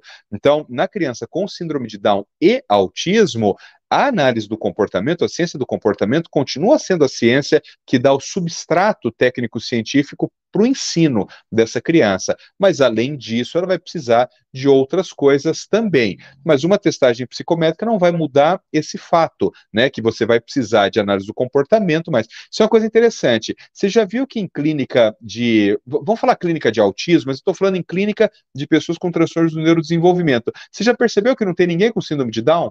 Eu ia falar você isso per... agora. Olha enquanto você estava dizendo. Sentido, né? Eu ia falar isso agora, do, é, da questão do tratamento, né? Então, de, do qual é a diferença de um tratamento para síndrome de Down clássica, sem você identificar nada, não caberia a aba? Porque eu só vejo o pessoal recomendando coisas de motricidade, de atrasos Total. motores, e ninguém falando de comportamento. E para comportamento Total. que a gente tem é Total. é aba. Total. E o comportamento verbal é aba. Então, a criança com síndrome de Down, ela não tem um atraso da fala exclusivamente porque ela tem um problema de é, motricidade orofacial. Ela tem problema de cópias de comportamento, porque ela tem deficiência intelectual. Então, ela tem problema também nas habilidades que antecedem o desenvolvimento da fala, exatamente como uma criança no transtorno do espectro do autismo. Ó, a lógica, quando eu estou atendendo, hoje, hoje, por exemplo, eu atendi um bebê autista ali de 11 meses, primeiro diagnóstico, bebê totalmente autista, tal, dei laudo para ele, 11 meses autista. A mãe falou assim, e a fono? Não vai fazer fono não vai fazer fono, não tem o que fazer com fono num bebê autista de 11 meses, tá certo? Essa criança, ela, ela não vai aprender a falar agora. O que, que precisa ensinar para ela? Precisa ensinar um monte de habilidades que antecedem o desenvolvimento da fala. Claro, se você tiver um fono que seja formado aba. em comportamento, beleza, um fono, aí, aba, tranquilo. Uhum. Mas também pode ser um teoaba, pode ser um psicoaba, pode ser um pedagogo aba, porque a questão não é tua pode ser um médico aba, a questão não é a sua graduação, a questão é que a ciência que, que, que, que, que subsidia o ensino da fala é a análise do comportamento. Então, esse bebê, por exemplo, de 11 meses, o que, que eu pedi para ele? Eu pedi 20 horas por semana de psicoterapia ABA. Não tem fono, não tem TO, não tem integração sensorial, não tem nada. Tem ABA. Então, para síndrome de Down, a lógica é exatamente a mesma. Então, você vai precisar fazer uma quantidade grande de análise de comportamento aplicada, mais coisas relacionadas à motricidade, porque dentro dessa síndrome, que a gente chama de síndrome de Down, existe um comprometimento motor do sistema piramidal cerebral muito importante. Então, é claro que você vai ter que acabar é, associando também é, fisioterapia, boba de terapia ocupacional, coisa nada toda, né? Eu ia falar isso, que eu não vejo o pessoal indicando aba para síndrome de Down. Ninguém fala sobre, não vejo falarem sobre. E nas clínicas todas que o Arthur é, frequentou, nos horários dele, nunca vi ninguém. Nunca não vi. Não, nos é, horários dos outros também não tem, Mirella. Não, não, na minha clínica não tem, nós temos 150 crianças lá hoje, não tem, acho que não tem nenhuma com síndrome de Down. Ah, mentira, deve ter umas três ou quatro, mas assim, não, não tem né? É, e deveria ter um monte, porque essas crianças pequenininhas todas deveriam estar tá fazendo, né? Quem for dono de convênio aqui já está desmaiando, né? Porque já está se para autismo já está diferente. Se começar a mandar fazer aba agora para quem tem síndrome de Down, mas essa é, é a verdade que, que vai é fazer. É a verdade. Né? E, e, aí, isso do raciocínio da intervenção precoce, que é a mesma sempre para todos, né, doutor? De, da janela de oportunidade, neuroplasticidade, o quanto ainda sendo down, sem saber se tem qualquer outra coisa, essa estimulação precoce, a intervenção em aba precoce, né? O, o, essa história de intervenção precoce em síndrome de Down, um grande medo das pessoas, dos familiares de pessoas com síndrome de Down, é a demência precoce, né? Então a gente sabe hoje que talvez a maior, talvez a maior parte das pessoas com síndrome de Down, é, depois de 40, 45 anos, vão abrir um quadro de demência. Ele é um quadro muito semelhante ao quadro da é, demência de Alzheimer, só que é muito precoce, né? É, o que, que os estudos apontam? Que a estimulação precoce da criança com síndrome de Down é, não, não vai impedir isso acontecer, não, não, vai, não vai impedir, mas vai jogar muito mais para frente essa demência, né? Porque a demência ali não, você não, não tem como corrigir, né? Quando você entra num quadro demencial, você tende a ir piorando é, as suas características cognitivas, né? Isso, isso hoje, Mirella, está muito claro já. Existe um, no, no, cromossomo 21, de todos nós aqui, no cromossomo 21, existe um gene que produz uma proteína que se chama proteína precursora amiloide, é, é, APP, proteína precursora amiloide, né? Como você tem esses indivíduos, tem três cromossomo 21, né, trissomia do 21, você entende que ele vai produzir ele vai produzir 30% a mais da proteína precursora amiloide, porque eu tenho dois cromossomo 21, então eu produzo essa quantidade aqui de proteína precursora amiloide, é o Paulo. Se o meu vizinho aqui tem três cromossomos 21, ele vai produzir mais proteína precursora amiloide. Qual que é o problema? Que essa proteína precur precursora amiloide, ela vai se depositando na superfície do cérebro e criando placas na superfície do cérebro. Essas placas amiloides que vão, que vão se criando na superfície do cérebro vão bloqueando a neurotransmissão do córtex cerebral. E isso é provavelmente a principal gênese, a principal causa dessa demência relacionada à síndrome de Down. Então, não, não há o que fazer, não, não tem o que fazer. Isso é um fenômeno neurobiológico que vai acontecer na maior parte dessas pessoas. Mas os estudos mostram que quanto mais cedo você começa a estimulação global do desenvolvimento do bebê autista, do bebê com síndrome de Down, é mais tarde o processo de demência vai se instalar. Nossa, isso aí tinha que estar, tá, assim, eu não sei se os médicos sabem disso. Sabem não, não sabem não. Sabem, ninguém, né, ninguém nem sabe o que é proteína precursora amiloide, ninguém sabe o que é isso, ninguém sabe o que é isso. Ninguém não sabe. sabe ninguém nossa. sabe, ninguém lê isso aí, não, não sabe. Infelizmente não sabe, Linda. O, o tratamento Não sabe porque não estuda, né? Não sabe porque não estuda, porque está tudo nos tá artigos. Lá. É só ler lá que fica sabendo. Não sabe porque não estuda, devia, devia estudar, né? Lógico o, as, quando assim, eu, eu ia dizer que o autismo sindrômico, não só da síndrome de Down, é, de qualquer síndrome, ele tem uma manifestação um pouco distinta do autismo clássico que a gente vê desde o início, né? Não tem? Ou não? Tem. É, tem. tem. Né? As questões... Tem, e o diagnóstico é mais, mais difícil, o diagnóstico mais é mais difícil. complexo, né? É, hoje, por exemplo, aconteceu um caso, é muito raro de eu atender uma criança nova, né? Mas hoje acabaram me pedindo, era filho de um médico, acabei atendendo. Um bebê é, com um ano e onze meses, ele foi prematuro também, bebê é um toquinho assim, mas com um ano e onze meses, que é um autismo sindrômico. É, eu não conhecia aquela síndrome, né, não tem nome aquela síndrome, é uma alteração no cromossomo 15, em um pedaço lá do cromossomo 15, e o bebê nasceu com uma, com uma síndrome que chama de síndrome da linha média. O bebê tem uma malformação na parte mediana do cérebro, né? Então ele tem uma malformação de corpo caloso, enfim, tem um moderal de coisa ali. Mas ele, ele está hoje com um ano e 11 meses, o diagnóstico do autismo foi feito só agora, e hoje, quase com dois anos, é uma forma clássica de transtorno do espectro do autismo. Por que, que é muito difícil o diagnóstico nesse bebê? Porque ele é um bebê muito grave, né? Quer dizer assim, ele é um bebê que ele tem uma epilepsia muito grave, ele é um bebê que ele nasceu com 1,2 kg por causa da síndrome, ele é um bebê que ele não anda, ele está começando a engatinhar de bumbum agora. Quer dizer, é, é, o autismo sindrômico, nesse caso, não adianta você querer pegar o DSM e ir checando critério por critério ali, que você vai ter muita dificuldade, né? Quer dizer, você precisa garimpar os critérios diagnósticos do autismo dentro de uma quantidade muito maior de outros sinais e sintomas que aquela criança tem, que não estão relacionados ao autismo, estão relacionados é, à síndrome de base daquela criança, né? Então, claro que, a grosso modo, o autismo é autismo, seja o autismo clássico, esse genético que a gente sabe, ou seja o autismo sindrômico lesional ou secundário, os critérios eles vão ser o mesmo, os mesmos, mas é muito, muito, muito mais difícil você identificar os critérios diagnósticos quando você tem uma síndrome do que quando você não tem. Se você pegar a síndrome de Down, fica super fácil. Criança com síndrome de Down já não tem atraso da fala?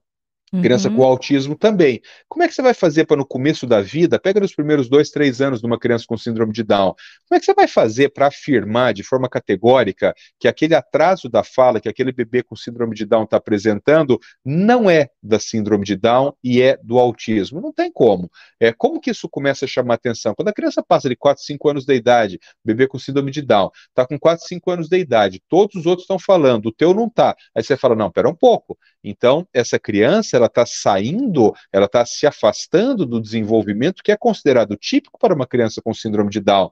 E aí então você começa a considerar que essa criança, além da síndrome de Down, tem também algum, algum outro transtorno, né?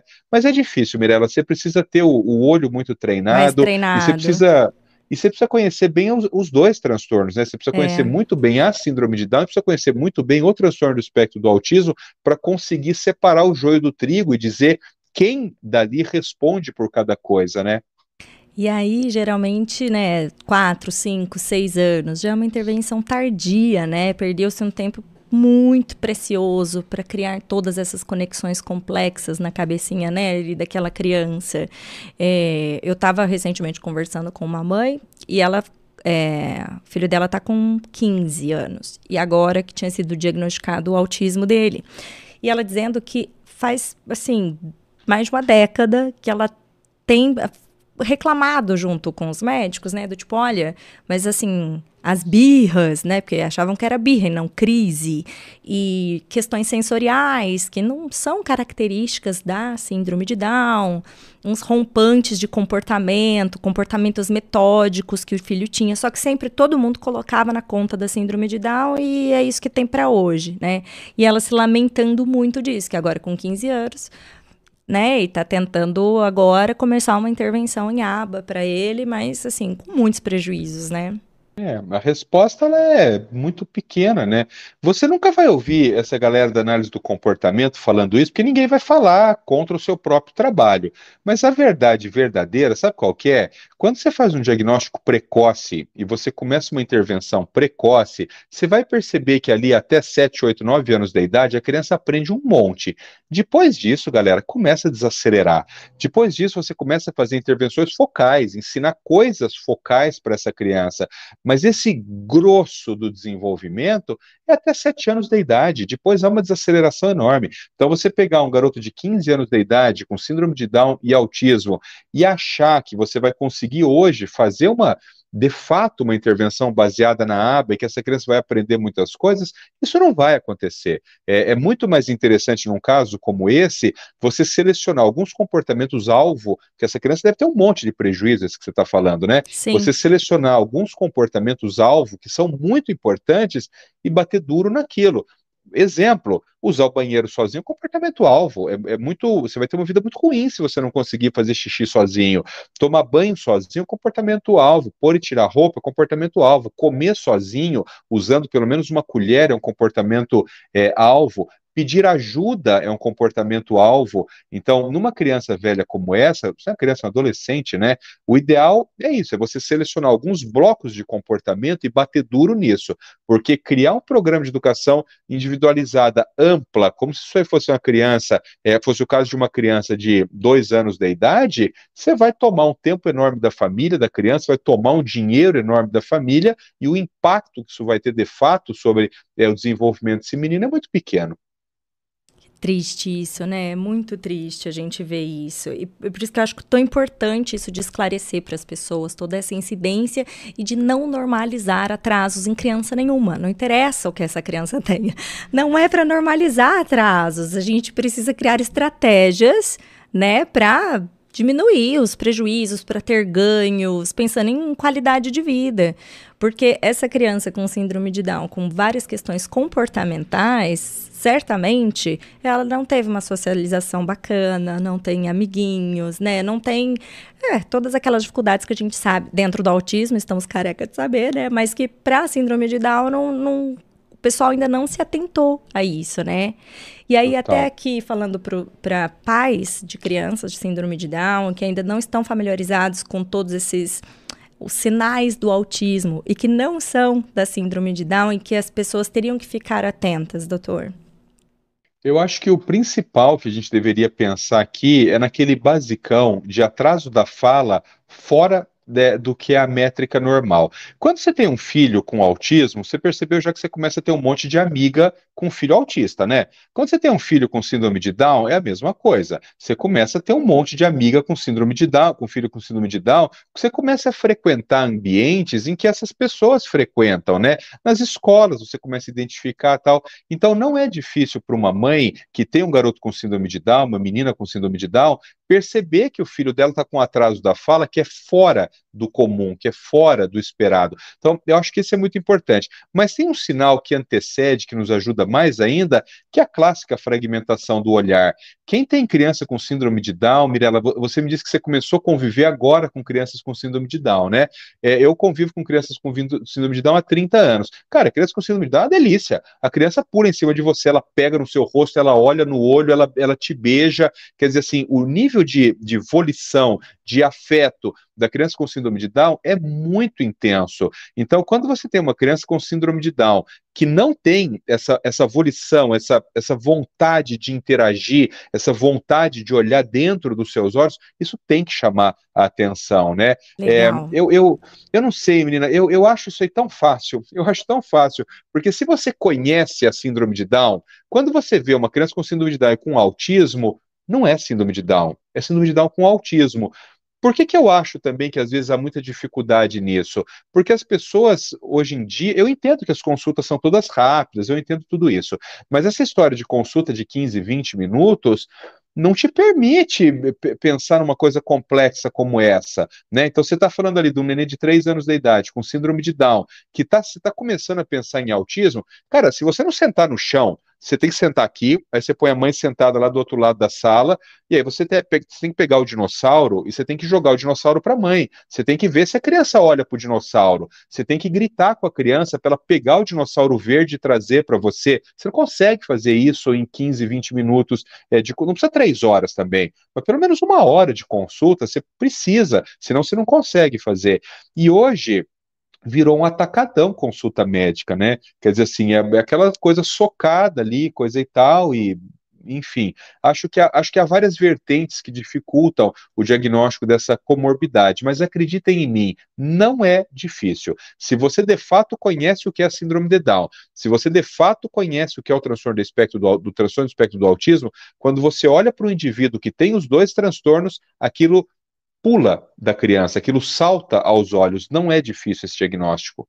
É, acho que mesmo eu, enquanto leiga e pessoal leigo que sabe quase que nada da síndrome de Down, isso da questão de serem muito afetuosos e amorosos é uma característica muito marcante deles, pela falta do controle inibitório, estou errada, doutor?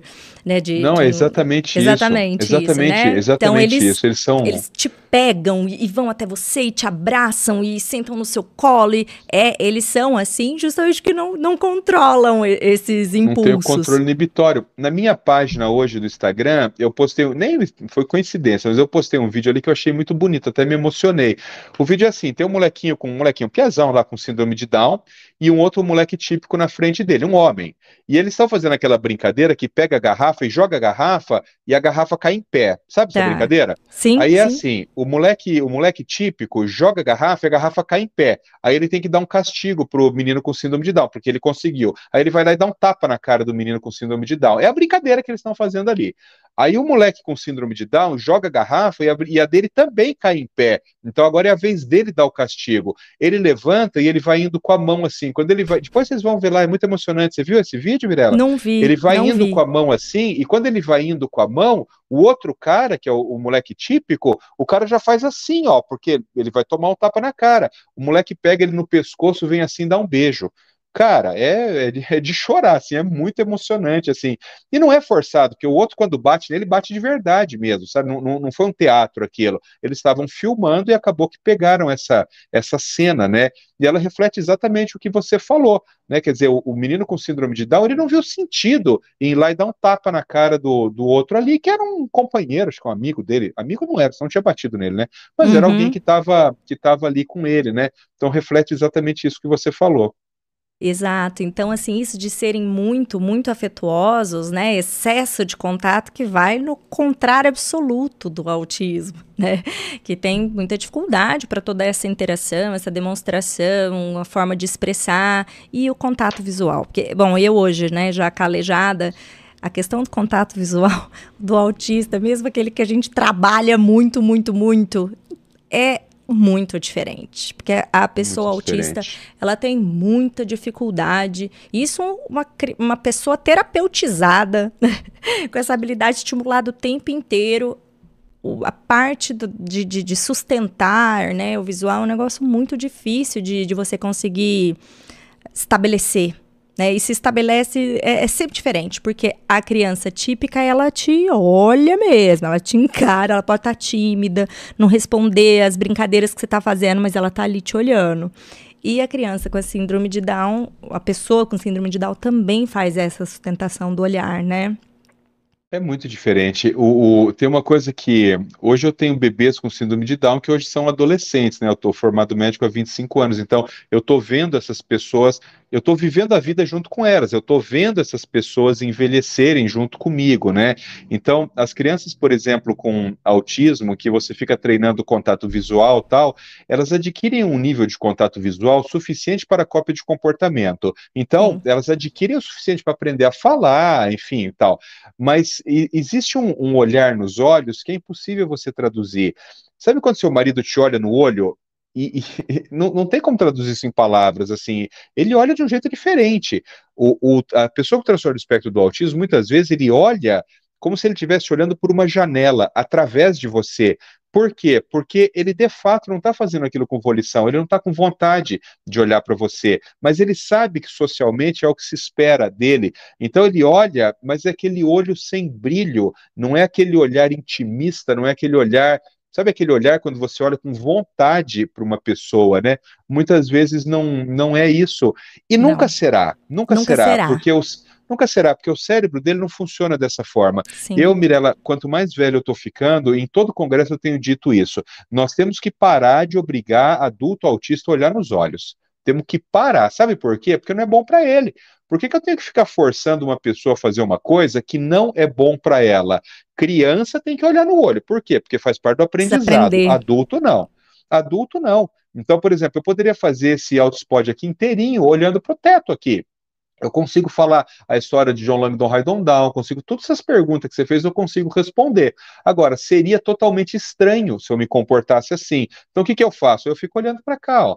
Entendeste? Uhum. Às vezes, as custas de desconforto, né? Então, a gente forçar adultos autistas a olhar nos olhos é muito mais um problema social, é, é, é a tal da história da, da, Como é que chama lá? Do, do flapping. Flapping. Da, é, mas o, a estereotipia, né? Estereotipia. É a mesma uhum. coisa. Estereotipia é um problema da sociedade. Estereotipia não é um problema da pessoa autista. São as pessoas que se incomodam com a estereotipia. Não é o indivíduo autista que se incomoda com a estereotipia. Então, claro que o, o conhecimento a respeito do transtorno do espectro do autismo tem feito com que uma boa parte da sociedade torne-se sensível a isso que eu estou dizendo, né? A não ficar com aquela porrinhação, não, mas olha para mim, não, mas olha para mim, é, ou ficar olhando e corrigindo estereotipia dos outros.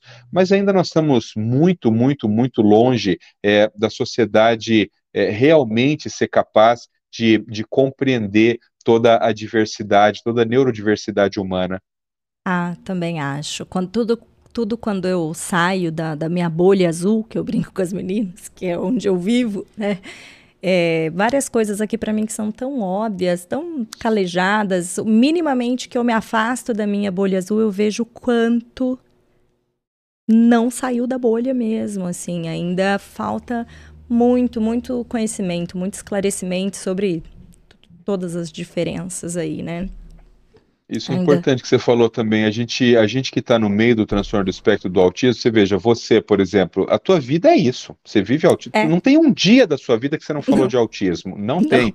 Na minha vida, não teve um dia nos últimos, sei lá, 20 e tantos anos que eu não falei de autismo. E isso cria uma falsa percepção, Mirella, que todo mundo entende de autismo. É. Se, se, eu sair aqui no meu prédio, por exemplo, esse, o meu prédio tem sete andares, né? Então tem sete famílias morando aqui. Se eu subir aqui em cima e falar pro meu vizinho, cara, você sabe o que é autismo? Não.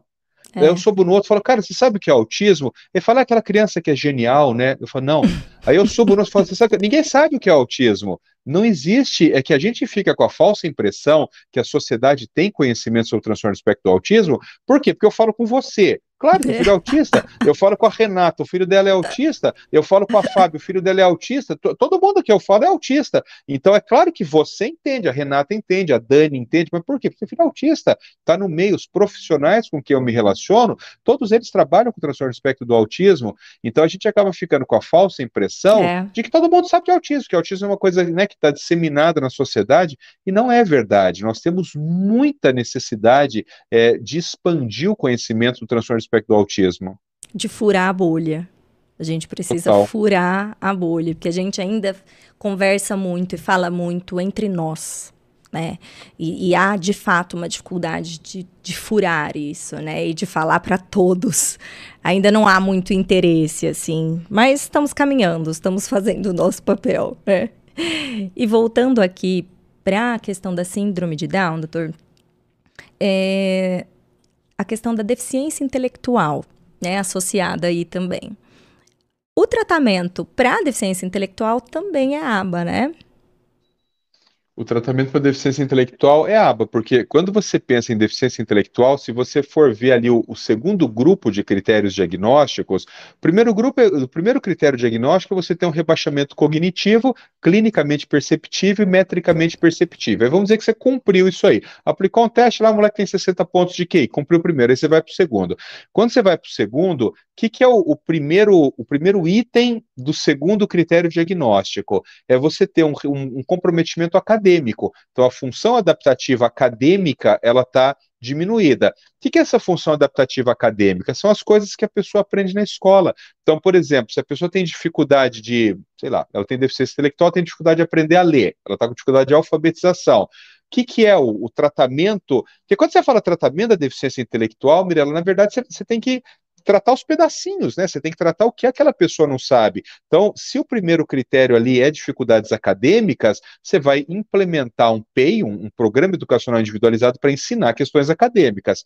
O segundo item ali do segundo critério, o item B do segundo critério diagnóstico são funções adaptativas sociais. Então, o que, que, são as funções adaptativas sociais? O indivíduo tem problemas de comportamento, ele tem problema de gerenciar o comportamento com o outro, ele tem problema de gerenciar o seu próprio comportamento. Você vai introduzir um PEI para ensiná-lo comportamentos sociais, para ensiná-lo comportamentos verbais, tal.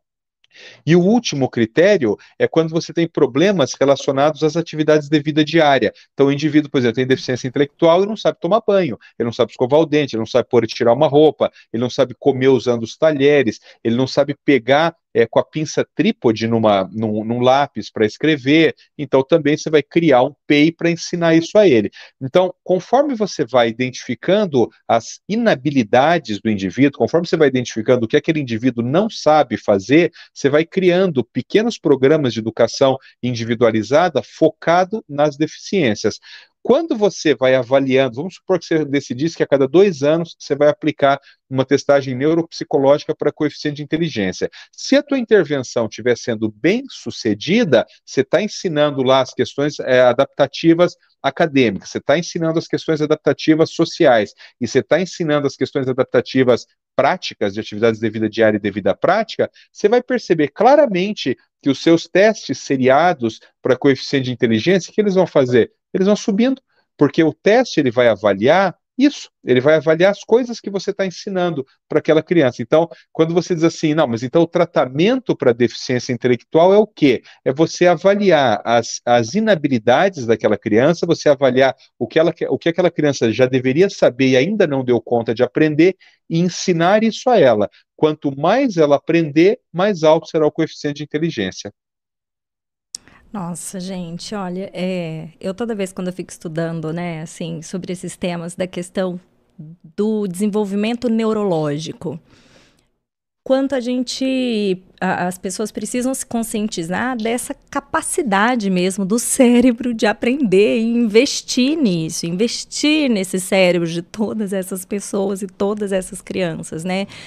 Pela capacidade de resposta que tem. É muito grande. E hoje, a gente, quando a gente fala de autismo, todo mundo hoje já associa automático. Autismo, aba.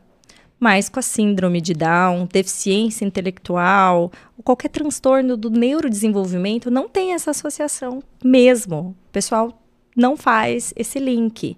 Quais que são os, os tratamentos mais assim comuns para síndrome de Down? É, que, que o pessoal costuma recomendar? Sempre só com a parte motora, físio. Fisioterapia, terapia e fonoaudiologia. É, fisioterapia, terapia ocupacional e fonoaudiologia. Eu vou te falar que praticamente 100% acaba nisso, em fisioterapia motora, é, terapia ocupacional e fonoaudiologia, que não está errado, só que não esgota a questão, né?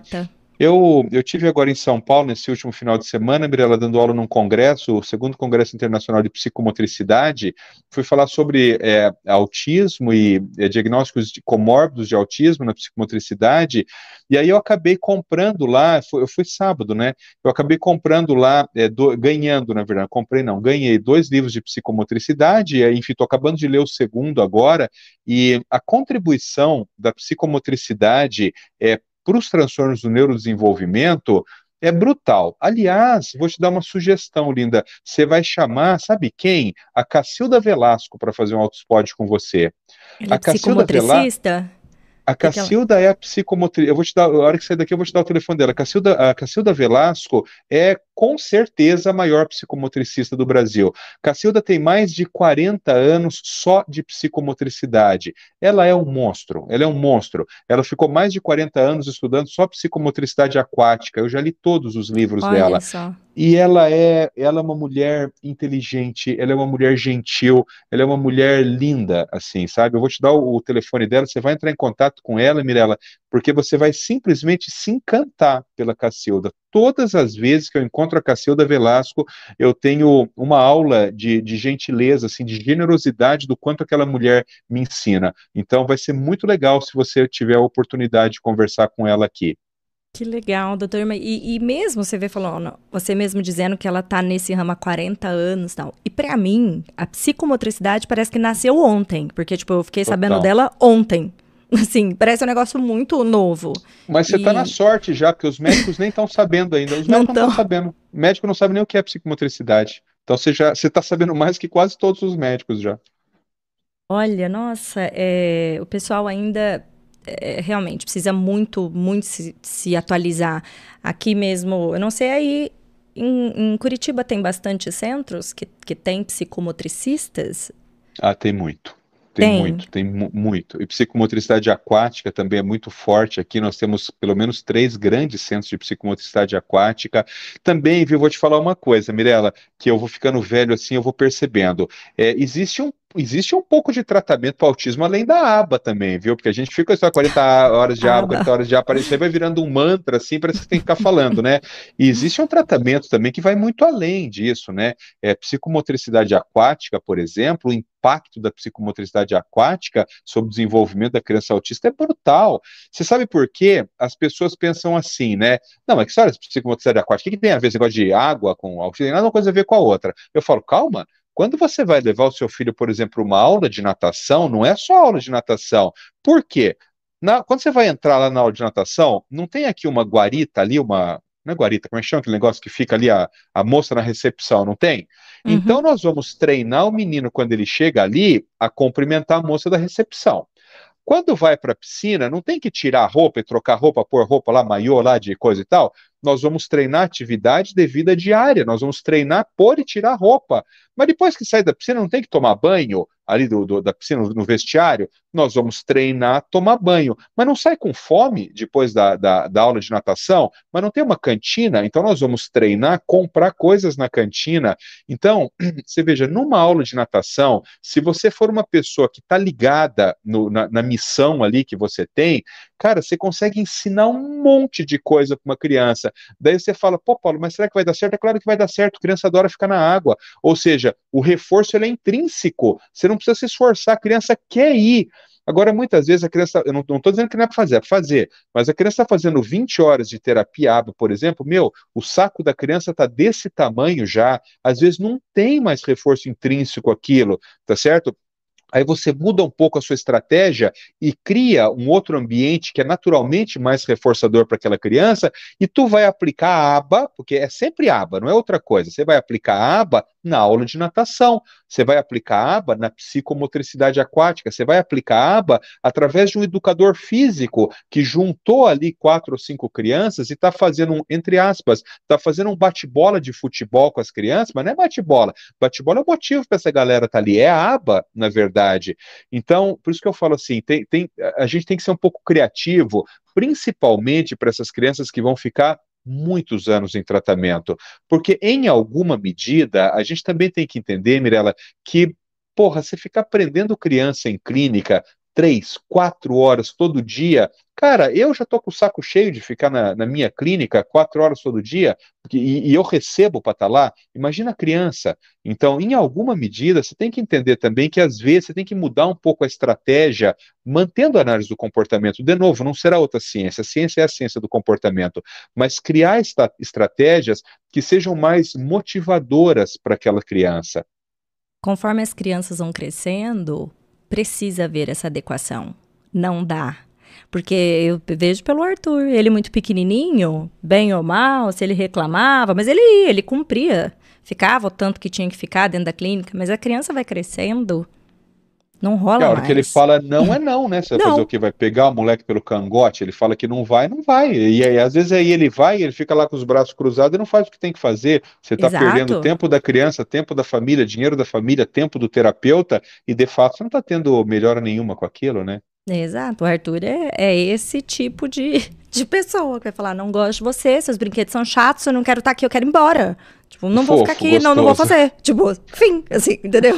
Ah, eu, então... eu vou então fazer uma postagem hoje à noite, Mirella, que eu até fiz hoje à tarde, e tem tudo a ver com teu filho. Eu tava dizendo lá assim, eu tô com o saco cheio de gente muito legal.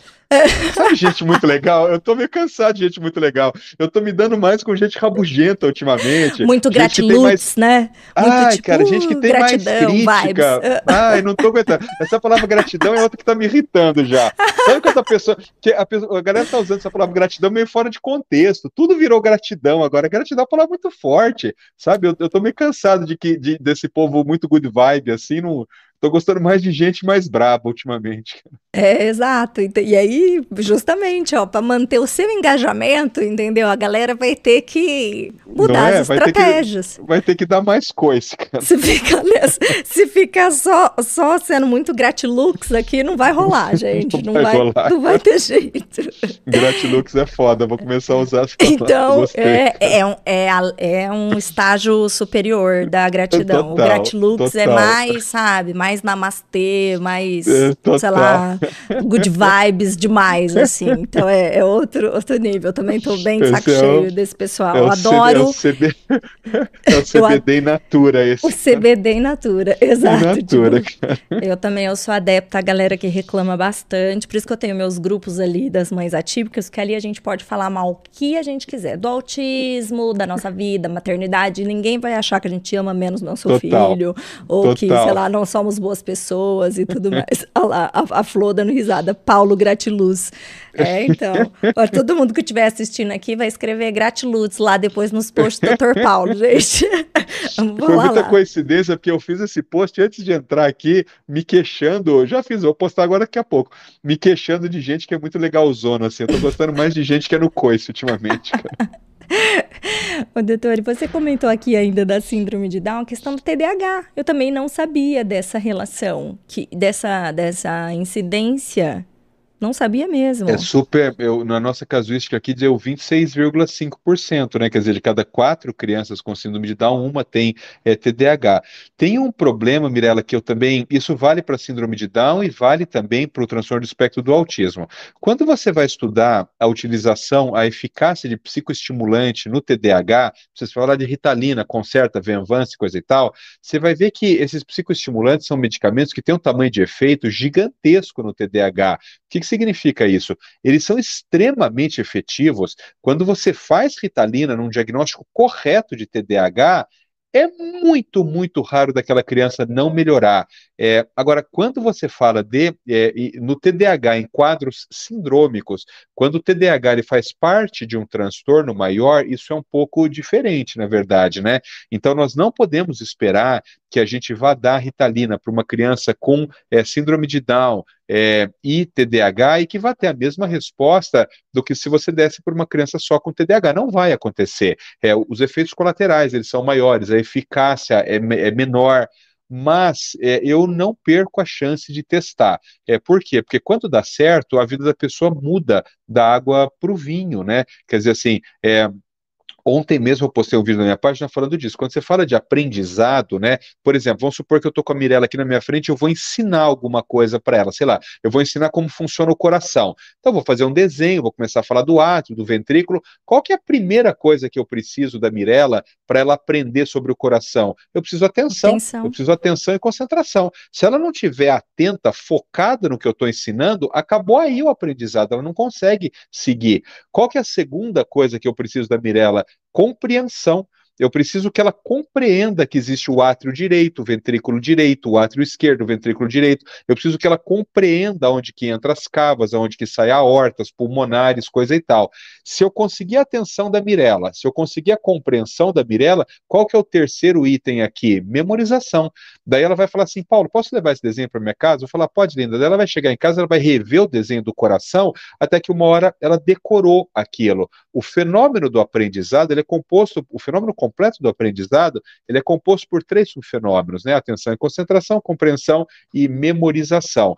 Quando você tem uma pessoa com síndrome de Down, a compreensão dela está comprometida, porque compreensão tem a ver com inteligência. Isso aqui você consegue mexer muito pouco. Agora, se a atenção e a concentração dela também tiverem comprometido, acabou não tem aprendizado.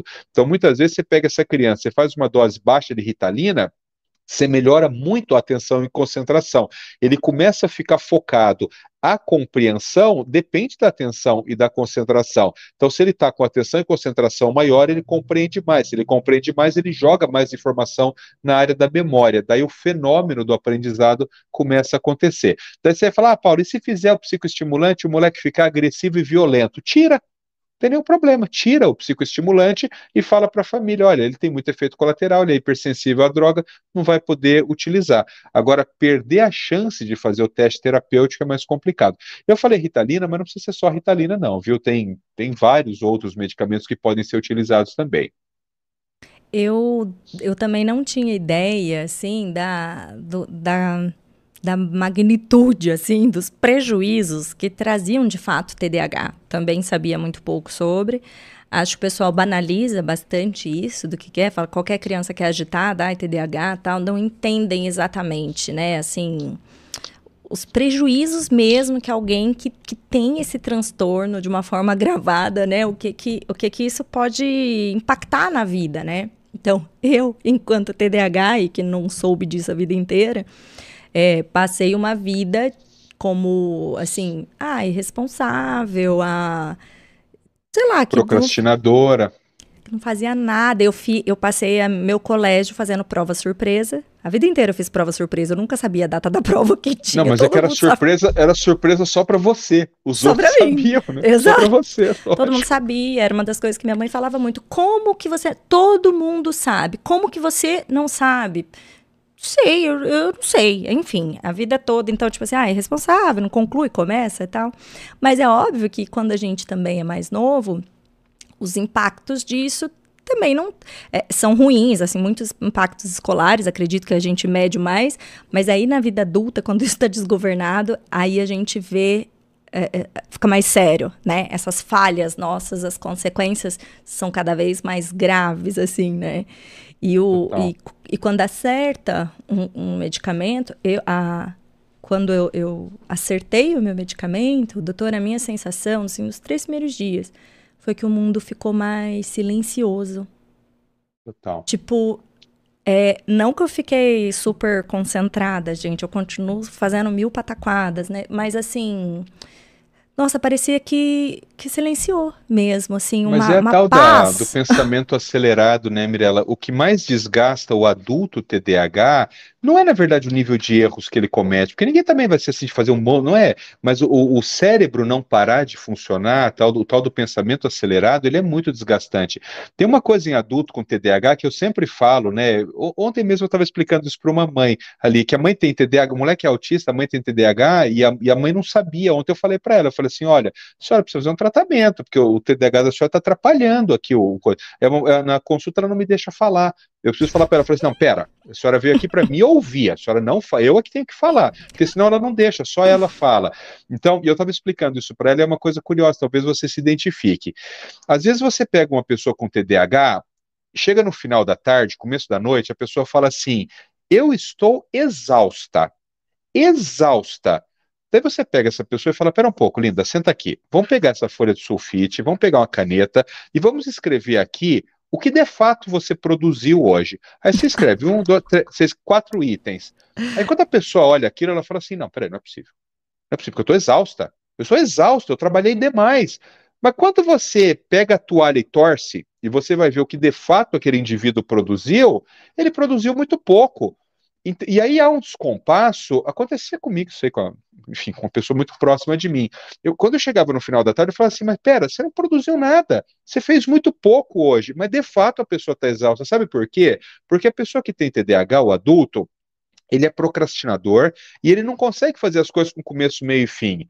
Então, por exemplo, eu quando eu vou sentar para escrever um, Dizer, amanhã, amanhã eu tenho que escrever um prefácio de um livro, eu tenho mesmo. Então, o que, que eu me programei? Eu vou fazer assim: o meu despertador vai tocar às 15 para 6 da manhã, como todo dia, eu vou acordar, eu vou tomar banho, eu vou vir aqui para o meu escritório, eu vou sentar, e até às 10 da manhã eu quero estar com esse capítulo do livro pronto. Acabou.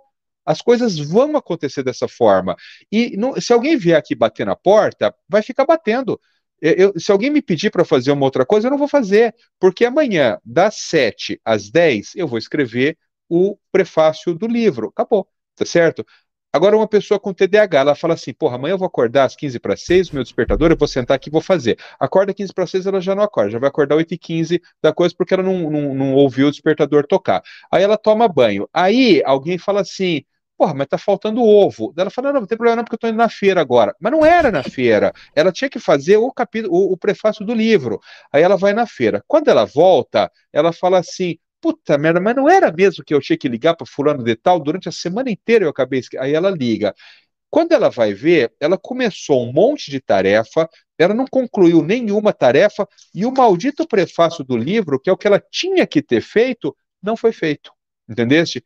Ou seja, isso, Mirella, é o tal do prejuízo que você está falando. Isso traz um prejuízo para a vida social gigantesco. Por quê? Porque o, o, o dono do livro lá, ele vai chegar para você e vai falar assim: porra, tu é irresponsável?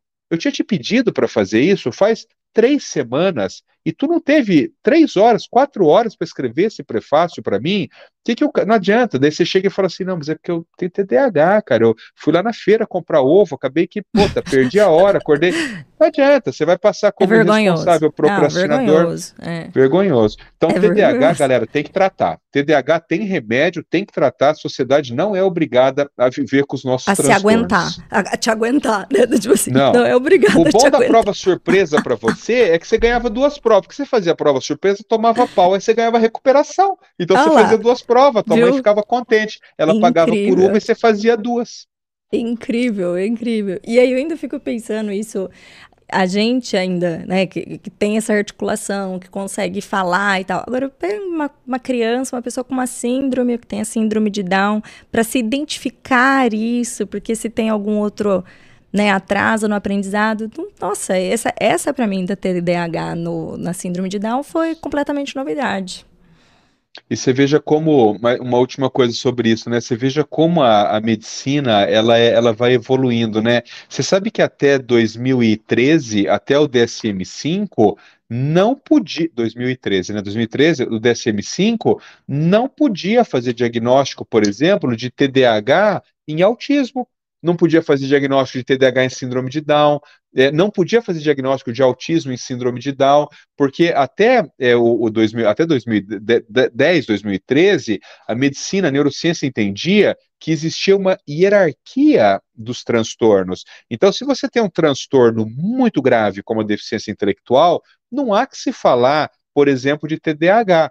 O que era um absurdo, na verdade. Isso sempre foi um absurdo e há muitos anos eu falava, não tem sentido essa forma como a Associação Americana de Psiquiatria vê isso, porque o que é que tem a ver você ter síndrome de Down e não poder ter TDAH? Então, síndrome de Down protege o indivíduo ter TDAH? Ué, ele tem síndrome de Down, mas ele é uma pessoa tá certo? Ele é uma pessoa como outra qualquer. Você tem autismo e não pode ter deficiência intelectual, mas, ué, mas ele é uma pessoa, ele não pode ter dois transtornos, então. Então, e, e foi só a partir de 2013 que se entendeu que esses transtornos eles são altamente comórbidos, né? Que normalmente eles vêm num, num pacote único. Tô ficando é... sem voz já. É. tá com água aí, doutor? Bastante. eu acho, ó, da minha listinha aqui, eu acho que eu fui cobrindo aqui as, as coisas. Eu ia falar até pro, pro Juninho e pra Lari verem as perguntas que foram feitas aí, ó. E selecionar algumas perguntas. Eu acho que a gente podia dar um último toque, Mirella, na Pode questão falar. da esquizofrenia, viu? Ah, sim. Porque, tá. Embora seja muito incomum, né? Não é frequente isso, mas é uma, uma pessoa, por exemplo, com síndrome de Down, você pega um piazão lá de, sei lá, 18, 20 anos de idade, que começa com uma fantasia, que começa com uma fantasia que ela é inapropriada para aquela idade, mesmo de um indivíduo com síndrome de Down, você tem que começar a imaginar que talvez aquilo não seja uma fantasia, talvez aquilo seja um delírio, talvez aquilo seja uma alucinação. E aí então há que se levantar a hipótese diagnóstica do transtorno do espectro da esquizofrenia dentro da síndrome de Down. Acho, acho importante isso porque existem é, medicamentos, claro, não, não é minha área, né? Mas existem medicamentos hoje com boa resposta para pessoas com esquizofrenia. E os sintomas, eles também se manifestam depois dessa segunda poda neural que, que, Mesma que a gente coisa, fala no autismo no... também, né? É que... Mesma coisa que é geralmente que é que, que idade mais ou menos, doutora? No começo da vida adulta, no começo da vida adulta. Então, normalmente ali depois dos 17, 18 anos da idade até os 25 anos da idade é quando normalmente você tem o surgimento é, dos primeiros sinais de transtorno de espectro da esquizofrenia. No autismo tem bastante incidência, né, doutor? Seis vezes mais. É seis, seis vezes, mais. mais. É muito, é relativamente frequente, bem frequente. É, é bem incidente. Ó, vocês separaram alguma coisa aí? Tem? Pode, põe aí na tela, Lari. Daniela, a Dani. Doutor Paulo, como é a sistematização para estratificar seus pacientes? E, como assim? Eu acho, que ela, acho que ela perguntou porque eu, eu tenho, deve ser por causa disso, porque da ela achou clínica. interessante pelo fato de eu ter, de eu ter os dados. Eu ah, tenho sim. uma, eu tenho uma, um banco de dados, uma planilha gigantesca em que todos os meus pacientes estão naquela planilha. É, e aí eu consigo muito rapidamente coletar os dados. Então, hoje, por exemplo, é, eu queria é, saber quantos pacientes com pra autismo. Para vir para cá, né? Para vir para cá. Então, eu simplesmente entrei na planilha e fui selecionar. A planilha de Excel, muito simples, mas eu alimento ela é, todas as semanas. Então, é, isso quando eu produzia, quando eu escrevia, agora faz muito tempo, é, muito tempo assim, faz uns quatro anos que eu, que eu fui parando de publicar artigos científicos porque eu me dediquei mais à docência, né, é, a dar aulas. Então você acaba vendo muito meu nome em artigos científicos, mas de alunos meus que fizeram, enfim. É, mas quando eu publicava muito, eu tenho mais de 120 artigos publicados em revistas, é, eu utilizava sempre esse banco de dados. Então eu queria estudar epilepsia na síndrome de Down, eu ia lá e pegava. Eu queria estudar síndrome de West em relação com autismo, eu ia lá e selecionava. Então eu consigo captar esses dados muito facilmente, porque essa planilha eu venho alimentando ela há mais de 15 anos, né? Que legal. Bacana. Pode Eu aprendi isso com um pesquisador, tem um, um pesquisador que ele se chama é, Christopher Christopher Panayotopoulos, ele descreveu, obviamente, a epilepsia occipital de Panayotopoulos, e uma vez eu ouvi ele falando isso, ele durante muitos e muitos, foi assim que ele descreveu, inclusive, a síndrome que, que ele pôs o nome. Ele tem uma planilha, ele tinha uma planilha, ele é um senhor já, uma planilha gigantesca em que ele ficava alimentando essa planilha com dados, e quando havia alguma correlação interessante, é, a planilha, ela, ela apitava, ela dava um sinal, e aí ele ia estudar exatamente aquela aquela correlação interessante. A minha não, a minha eu não, não apita nada. Quando eu quero achar algum dado, eu vou lá e busco o que eu quero ali para estudar especificamente aquilo. Legal. Vamos ver aqui. Dai Anderson Nascimento. Avaliação neuropsicológica para crianças abaixo de 6 anos não serve para medir inteligência? Serve, ele... serve para medir, serve para medir inteligência. É, quer dizer, serve para um monte de coisa, né? Serve para você ver atenção, concentração, função executiva, é, memória, memória imediata, memória re, remota, tal. Mas é, existem avaliações neuropsicológicas abaixo de seis anos para medir inteligência. É claro que elas são muito menos poderosas. Quanto mais velho você é, é mais poderoso é o teste. O teste neuropsicológico, pessoal, ele é mais ou menos como teste estatístico. Os testes estatísticos, eles têm diferença de poder, né? Então você pega, por exemplo, um teste de Mann-Whitney, ele tem um, um, um, poder. Você pega um teste de Q quadrado, ele tem outro poder. Então, os testes neuropsicológicos, eles também são assim, quanto mais velho o indivíduo fica, mais robusto, mais poderoso é aquele teste, portanto, mais confiável é aquela informação. Mas a resposta para ti é sim, existem testes abaixo de seis anos para medir inteligência. O, o, um teste neurológico aplicado numa pessoa TDAH não tratada, ela vai pontuar de uma forma, e depois, se ela tiver em tratamento e tiver melhorado esse grau atencional e tudo mais, a pontuação vai dar diferente também, né, doutor? Não é para fazer teste neuropsicológico com a pessoa não medicada, porque daí você não está avaliando a inteligência, está avaliando a falta de atenção. Falta é como você querer, é como você querer fazer um teste de visão sem o óculos, entendeu? Sem o óculos está ruim, porque a pessoa você sabe que ela não enxerga.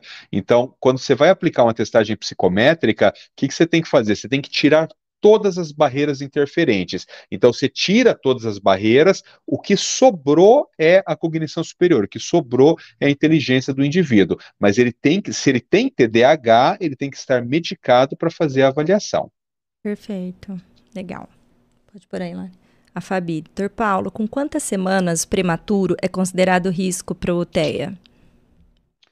É, não existe isso. O que existe é que quanto mais é uma curva invertida, né? Quanto mais prematuro, maior o risco. Fábio, é, entra no Google e coloca lá é, Paulo Liberalesso prematuridade, transtorno do espectro do autismo, PDF, que vai aparecer um artigo meu um artigo antigo já que eu fiz com uma aluna minha e o artigo é só sobre autismo e prematuridade. É antigo assim, deve ter, sei lá, uns 5, 8 anos. E esse artigo ele fala especificamente sobre isso, inclusive ali a gente propõe é, as teorias que explicam o porquê o prematuro ele tem um risco aumentado de autismo. O que a gente sabe hoje é que crianças abaixo de 32 semanas de idade gestacional tem um risco dobrado de transtorno do espectro do autismo. Então, esse, esse é o valor real. Crianças que nascem com abaixo de 32 semanas de idade gestacional tem 7% de, de risco, né? Quer dizer, o normal é 3, tem 7%. Então é mais do que o dobro de risco de autismo se você nascer é, antes de 32 semanas de idade gestacional. Para quem não está habituado com esse número, pessoal, uma criança de tempo certo, quando ela nasce lá de 9 meses, ela nasce com de 38 a 42 semanas de idade gestacional. Então, 40 semanas seria um bebê perfeito, um bebê a termo, né?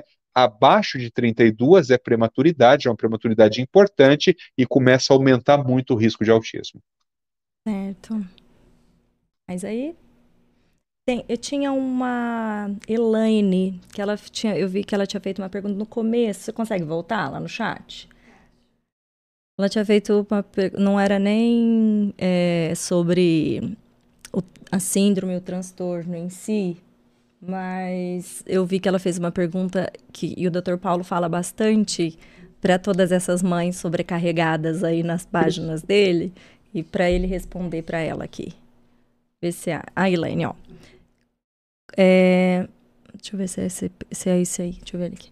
Comecei a fazer um curso de aba, porém não tenho tempo nem para lavar os cabelos. Um filho de 5 anos não verbal autista e um de 3 em avaliação. Estamos vivendo um momento muito crítico, mas ela colocou outra coisa. Ah, Dr. Paulo e Mirella, se vocês puderem me responder, por que o fardo da mãe é tão pesado? Me sinto muito culpada, cansada e ainda escuto do meu marido que eu não estou fazendo nada. Curioso você continuar, curioso você continuar casada, né? Eu sempre falo, eu sempre falo aqui na minha casa, é, eu, eu, tenho dois filhos, um menino de 18 e uma menina de 14, né? Eu sempre falo aqui na minha casa o seguinte: é, se cada um faz um pouco, fica um pouco para cada um. Agora, se cada um não faz um pouco, fica muito para uma pessoa só. O seu fardo é pesado, linda, porque as pessoas não estão fazendo a parte delas tá certo? Se cada pessoa fizesse a sua parte, o seu fardo não seria pesado, né?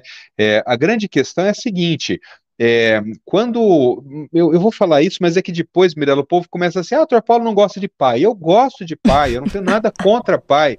É, eu não gosto é de pai vagabundo. A minha birra é com pai vagabundo, que não faz o que tem que fazer. Agora, se o pai, se o pai faz o negócio certo, se o pai está cuidando da mulher, se o pai está cuidando da criança, eu adoro o pai. Adoro pai, tio, sogro, não, não tem problema. Então, o que, que acontece? O cara ele fica o dia inteiro trabalhando, tá certo? Aí, quando ele chega às seis horas da tarde em casa, ele parte do seguinte pressuposto: eu já fiz minha parte. Entendeu? Eu já fiz minha parte, porque eu fiquei trabalhando. Só que o, o, o grande problema é o seguinte: é que a pessoa que ficou em casa, ela também ficou trabalhando. Esse é o problema. Entendeste? Eu sempre faço um desafio e eu, eu, eu acho que as mulheres deviam propor isso para os seus esposos. Vamos trocar, mas vamos trocar só uma semana. Não precisa, não precisa ser um mês, não. Vamos trocar uma semana. Durante uma semana eu trabalho fora, durante uma semana você fica em casa. Aí é claro que o pai vai falar assim: não, doutor Paulo, não dá para fazer isso porque ela não tem emprego, e como é que eu vou largar meu emprego? Então eu já, já tenho a resposta. A gente vai fazer diferente. Nós vamos fazer o seguinte: nós vamos fazer um, um, um, estudo, um experimento. Um experimento. Vai ser assim: no, no, mês que o pai tiver de férias, no mês que o pai tiver de férias, ele vai pegar, porque daí não tem, aí não tem problema nenhum, ele já não tem que ir para o trabalho mesmo. Ele vai pegar a primeira semana das férias dele e vai fazer o seguinte: ele vai assumir a lida da casa das seis da manhã às 19 horas porque é isso que a esposa dele está fazendo todos os dias, tá certo?